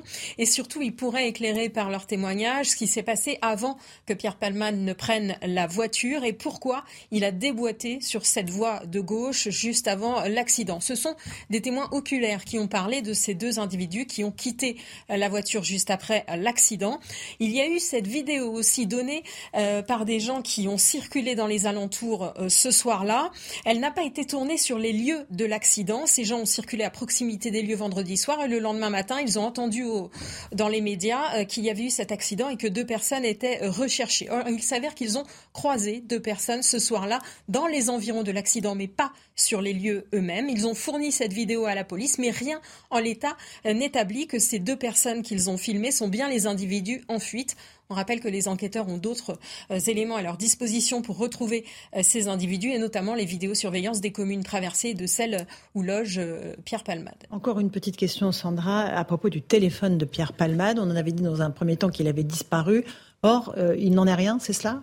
Alors certains médias ont prétendu que ce téléphone avait euh, disparu. Pour notre part, nous n'avions pas cette information. Il s'avère qu'en fait, ce téléphone n'a jamais disparu. Il faut bien comprendre qu'il y a deux enquêtes dans cette affaire. Une confiée à la police pour l'accident et donc cette enquête pour homicide involontaire et euh, blessure aggravée. Puis il y a une autre enquête qui est ouverte, elle, sur l'usage et la détention de la cocaïne par Pierre Palmade. Celle-là, elle est confiée à la gendarmerie. Et c'est dans le cadre de cette enquête euh, pour remonter la piste de la drogue que le portable était nécessaire nécessaire aux enquêteurs et ce sont donc les gendarmes qui ont saisi ce téléphone portable lors de la perquisition. Il n'a jamais disparu. Très bien. Et, un tout petit mot sur l'incrimination enquête pour homicide involontaire. Euh, pourquoi est-ce qu'elle a été requalifiée? Alors elle pourrait être requalifiée. Pour l'instant, c'est homicide involontaire. La question se porte sur la situation de ce bébé, hein, ce qui était dans le ventre de sa mère. Euh, cette grossesse était à six mois et demi, euh, presque sept mois. Pour qu'il y ait eu homicide sur euh, ce bébé, il faut qu'il soit né vivant et viable. Viable, il l'était selon nos informations. La grossesse se passait bien et il était développé normalement. Reste à déterminer s'il était vivant, c'est-à-dire s'il a respiré. Pour l'instant, ce point n'est pas établi selon nos informations. Il le sera dès que les examens seront possibles sur cet enfant. On sait que euh, sa mère n'a toujours pas pu le voir puisqu'elle n'est pas euh, sortie euh, du coma. Donc cette qualification, pour l'instant, elle est ouverte large par le procureur. Mais si jamais cet enfant n'était pas vivant, eh bien, il n'y aurait pas d'homicide involontaire et la qualification au final serait celle de blessure involontaire ayant entraîné une incapacité totale de travail supérieure à trois mois. Et si bien sûr les autres victimes s'en sortent. Merci beaucoup pour toutes ces précisions, Sandra Buisson. Cette affaire est absolument terrible. Elle, recouvre des champs très différents. Benjamin Locoge, euh, c'est un drame pour la famille des victimes, évidemment. Euh, c'est un drame, évidemment, pour aussi tous ceux qui sont euh, sous l'usage de stupéfiants, enfin sous l'emprise des stupéfiants. Mhm. comment est-ce qu'on peut démêler le vrai du faux dans cette affaire? Hmm. C'est tout le problème de la célébrité qui se qui tombe là parce que il y a des gens qui savent, qui ne veulent pas dire. On voit bien que personne ne vient soutenir Pierre Palmade. Personne n'essaye d'expliquer. Tous ses amis du métier ont tous disparu. On n'a vu aucune déclaration pour dire ah le pauvre. Enfin, euh, voilà, il est totalement condamné, il est totalement condamnable, il est totalement irresponsable. Et en fait, ce qui va déterminer la suite, c'est effectivement qu'est-ce qui s'est passé avant? Comment il a fait pour en arriver là? C'est quoi ces histoires de personnes dans la voiture? Depuis combien de temps il faisait la fête? Tout ça est flou, tout ça est, tout ça est nébuleux. On sait que Pierre Palmade va finir par quitter le service de réanimation de l'hôpital du Kremlin-Bicêtre pour une chambre où il pourra donc passer sous le régime de la garde à vue et être interrogé. Et ces premières explications vont être euh, mhm. plus qu'attendues. Si mhm. tout va bien, ce sera d'ici 48 heures. D'ici 48 heures, on en saura peut-être plus sur voilà, ces activités euh, qui ont précédé le, jour de l'accident. Euh, Maître Slama, vous êtes avocat. il risque quoi exactement, là, Pierre Palmade? Alors, si jamais l'homicide involontaire est retenu, il peut risquer jusqu'à 10 ans. Mais c'est très tôt pour le dire. On sait d'ailleurs que, vous l'avez dit, ça va dépendre de la jurisprudence. Est-ce que le fœtus était vivant et viable? Tout ça, en plus, c'est une jurisprudence fragile. C'est même pas la loi, pour l'instant, qui s'est chargée de dire ça. C'est seulement la jurisprudence qui est revenue dessus en 2000 euh, mais ça peut aller jusqu'à 10 ans si jamais c'est homicide volontaire avec deux circonstances aggravantes. La première étant bien sûr euh, le fait d'avoir consommé des produits stupéfiants et une deuxième circonstance aggravante pourrait être bien sûr euh, la vitesse trop importante. Ça, c'est la peine encourue maximale. Dans les faits, euh, bien sûr qu'il est trop tôt. Euh, il est trop tôt même. Vous, avez dit, je comprends, il est condamné, condamnable. C'est même un peu trop tôt pour dire ça. Euh, la présomption d'innocence, c'est pas juste quelque chose de théorique, mais on ne sait pas vraiment ce qui s'est passé dans la voiture. Il y a deux personnes qui sont en fuite. Est-ce qu'il y a pu y avoir des conflits internes dans la voiture? On peut tout imaginer encore. Donc l'enquête va durer et la question qui pourrait se poser dans les heures ou plutôt les jours à venir, à l'issue de sa garde à vue, quand il sera en état d'être entendu et d'être placé en garde à vue, la question qui pourrait se poser, c'est celle de la détention provisoire et donc de la prison. Est-ce que c'est régulier dans ces cas-là euh, de pas tant que ça. conducteurs qui provoquent des accidents mortels? Alors ce n'est pas si régulier que ça, cela peut arriver. Euh, là, il y a une circonstance qui fait qu'éventuellement cela pourrait arriver, euh, c'est qu'il y a deux personnes qui sont dans la nature. or, les magistrats, lorsqu'il peut y avoir des concertations, on appelle ça des concertations frauduleuses dans le monde de la justice, si jamais un individu pourrait aller se concerter avec d'autres individus qui sont libres pour s'entendre sur une version des faits, c'est quelque chose qui est de nature à, à, aller vers un risque de détention provisoire. Mais on peut aussi penser que le temps de la garde à vue, Pierre Palmade pourrait donner des informations sur ces deux individus qui pourraient être appréhendés, interpellés, et donc finalement, euh, il n'y aurait pas ce risque-là de concertation frauduleuse. Euh, donc c'est un petit peu tôt pour savoir, et bien évidemment, on n'a pas accès au dossier, mais pour savoir s'il pourrait y avoir de la détention, euh, ça n'arrive pas forcément dans la majorité des cas, c'est de nature délictuelle et non criminelle. Maintenant, rien ne peut être totalement exclu à ce stade. Bien sûr. docteur Dorido, vous êtes psychologue. on sait que Pierre Palmade, il l'avait raconté à plusieurs reprises dans un livre, dans les médias, souffrait d'une addiction euh, à, la cocaïne. Euh, dans ces cas-là, c'est quelque chose d'irrépressible. Les cures de désintoxication ne fonctionnent pas sur certains individus? Alors les cures ne fonctionnent pas, ça déjà c'est un, un fait, hein. ah. c'est un échec euh, flagrant, ça marche pas. Et... Mais sur personne? Non, sur personne. C'est-à-dire que, ah si vous voulez, les mêmes causes produisent les mêmes effets. Donc, la cure, vous allez retirer une personne de son contexte habituel. Euh, si vous prenez l'alcool, qui est une, une, drogue en vente libre qui fait des, des, des, des ravages inouïs, euh, bon ben voilà, vous prenez quelqu'un, vous l'isolez, vous le mettez voilà dans un hôpital, dans une clinique. Bien sûr que la personne ne consomme plus de produits dans le meilleur des cas, parce qu'il y a des dealers aux abords de ces espaces, c'est normal, ils vont chercher les clients là où ils se trouvent. Quand bien même la personne ne consomme pas de produits pendant la cure, quand elle retourne à son quotidien, la personne croise un bistrot et au premier bistrot, elle retourne boire oui, mais il y a des gens qui s'en sortent aussi, docteur. Ah, oui, pas grâce aux cures. D'accord, ok. C'est, attention. parce qu'ils ont la volonté de s'en sortir. Vous, me posez une question sur la cure. Donc, si vous voulez, euh, la cure, ça ne marche pas. La volonté, ça ne marche pas non plus. Ah. Ce qui fonctionne, c'est une prise en charge adaptée. Et c'est un fait que en France, euh, nous sommes très, très loin du compte en matière de, de santé publique sur la prise en charge des, de la toxicomanie. D'accord. Et la cocaïne est une drogue particulière, avec une accoutumance particulière?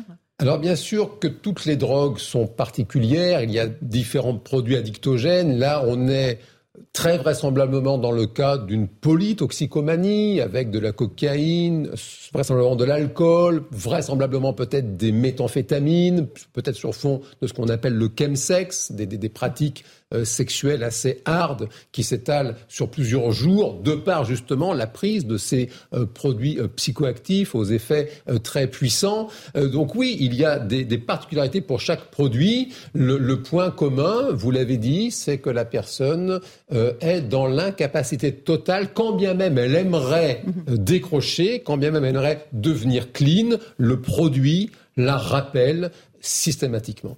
Euh, Benjamin Lecoq, vous êtes journaliste à Paris Match. On sait que Pierre Palman, il l'a raconté, avait fait plusieurs cures de désintoxication. Mhm. Qui il en avait même fait une euh, mhm. au mois de septembre. Ah oui, c'est très récent. Voilà, une, une récente, parce qu'encore une fois, il sentait que ça n'allait pas, et son entourage lui disait euh, Pierrot, il faut faire quelque chose. Et donc, il était parti pour une cure de trois semaines, et il n'est resté qu'une semaine. Parce qu'il n'a pas tenu le coup? Parce qu'il tient, parce qu'il a jamais tenu le coup. Sur les trois cures dont il a, dont il a parlé, parce qu'il n'en a pas fait que trois, il a souvent essayé. Il y en a qu'une où il a vraiment dit qu'il avait été au bout, mais la première fois, il est resté trois jours, la deuxième trois semaines et la dernière une semaine. Donc euh, il y avait une volonté d'essayer, mais en fait, avait-il vraiment envie de s'en sortir? C'est ça que la, l'une des grandes questions aussi, parce qu'il a systématiquement replongé. Mmh. Vous avez signalé le silence assourdissant du monde du show business autour du cas Pierre Palman. Est-ce que l'on sait dans quel état d'esprit il est, lui, à l'heure actuelle ou pas? On ne sait pas trop, justement, puisqu'il y a personne ne parle. On ne sait pas euh, de ce que de, ce que j'entends. Euh, il est hagard, il est hébété, il comprend pas ce qui. Voilà, il, mm -hmm. pas. Il a appris les choses tardivement. Il a eu quand même 20, 24 heures bien sonnées. Euh, mais encore une fois, euh, personne n'a voulu prendre position et aller dire.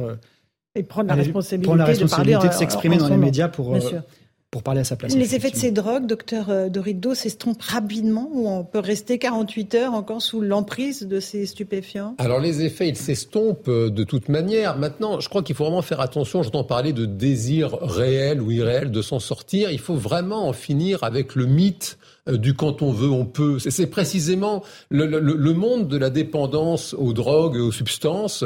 C'est précisément tout le contraire. C'est que même quand on veut, on ne peut pas. Et ça, c'est vraiment important que le grand public comprenne la situation, parce que même le monde de la santé, parfois, euh, aurait besoin euh, peut-être de davantage de formation pour pour comprendre que précisément, même la meilleure volonté du monde est impuissante face aux produits, impuissante face aux personnes qui en font le commerce. C'est quand même un problème majeur. Il y a toujours des personnes bien intentionnées qui vous rappellent, euh, pas le mardi matin quand la personne est au job, des personnes vous rappellent quand elles savent que vous êtes fragile, que vous n'avez pas le moral, que vous êtes seul, et là elles vous tombent dessus parce que vous êtes leur gagne-pain, et c'est un vrai problème là, là aussi. Dans son livre, oui, euh, Pierre Palmade utilisait le mot de maladie incurable pour parler de sa, de sa dépendance. À la toxicomanie et à la cocaïne. pardon, oui, d'être un peu à cheval sur les mots. Je parlerai plutôt de maladie chronique. Ce n'est pas incurable. C'est important de le rappeler. Tout le monde peut s'en sortir avec une prise en charge adaptée. En revanche, oui, ça devient une maladie chronique. C'est-à-dire que la personne,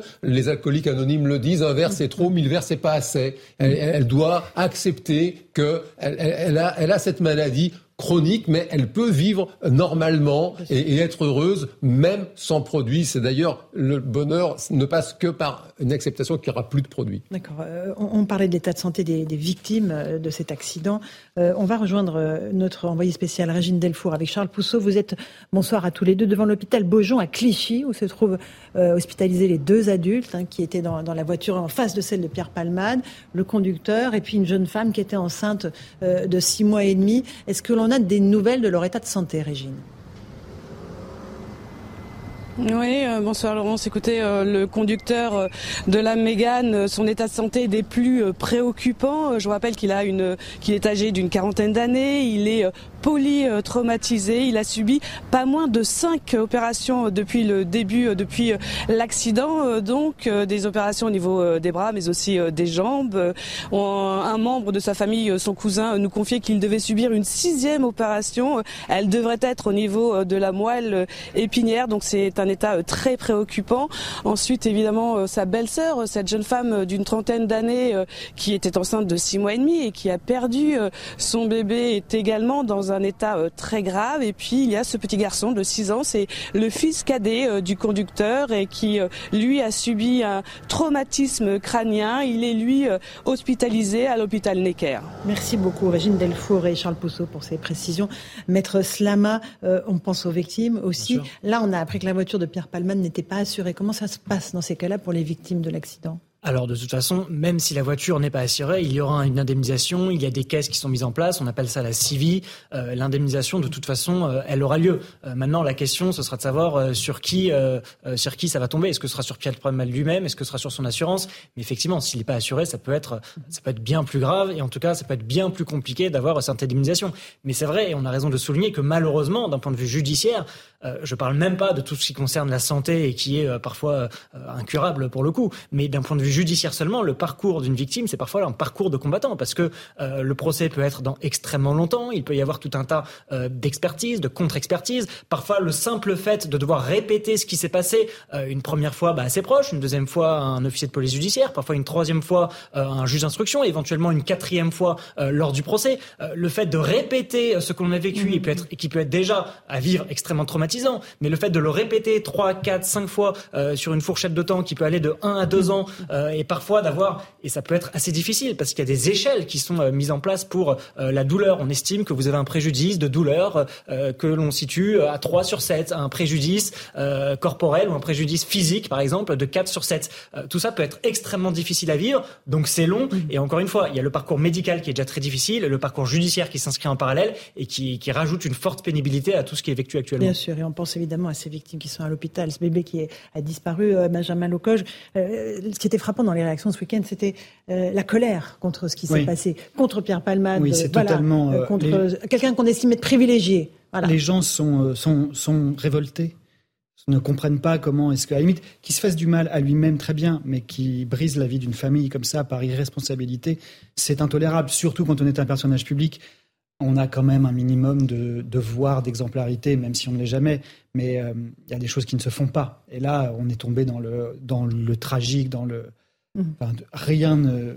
Je vois pas comment il pourra un jour remonter sur scène ou jouer le, la carte j'ai compris et je reviens. Fait repentance. Euh, un dernier mot, docteur Dorido, encore une fois.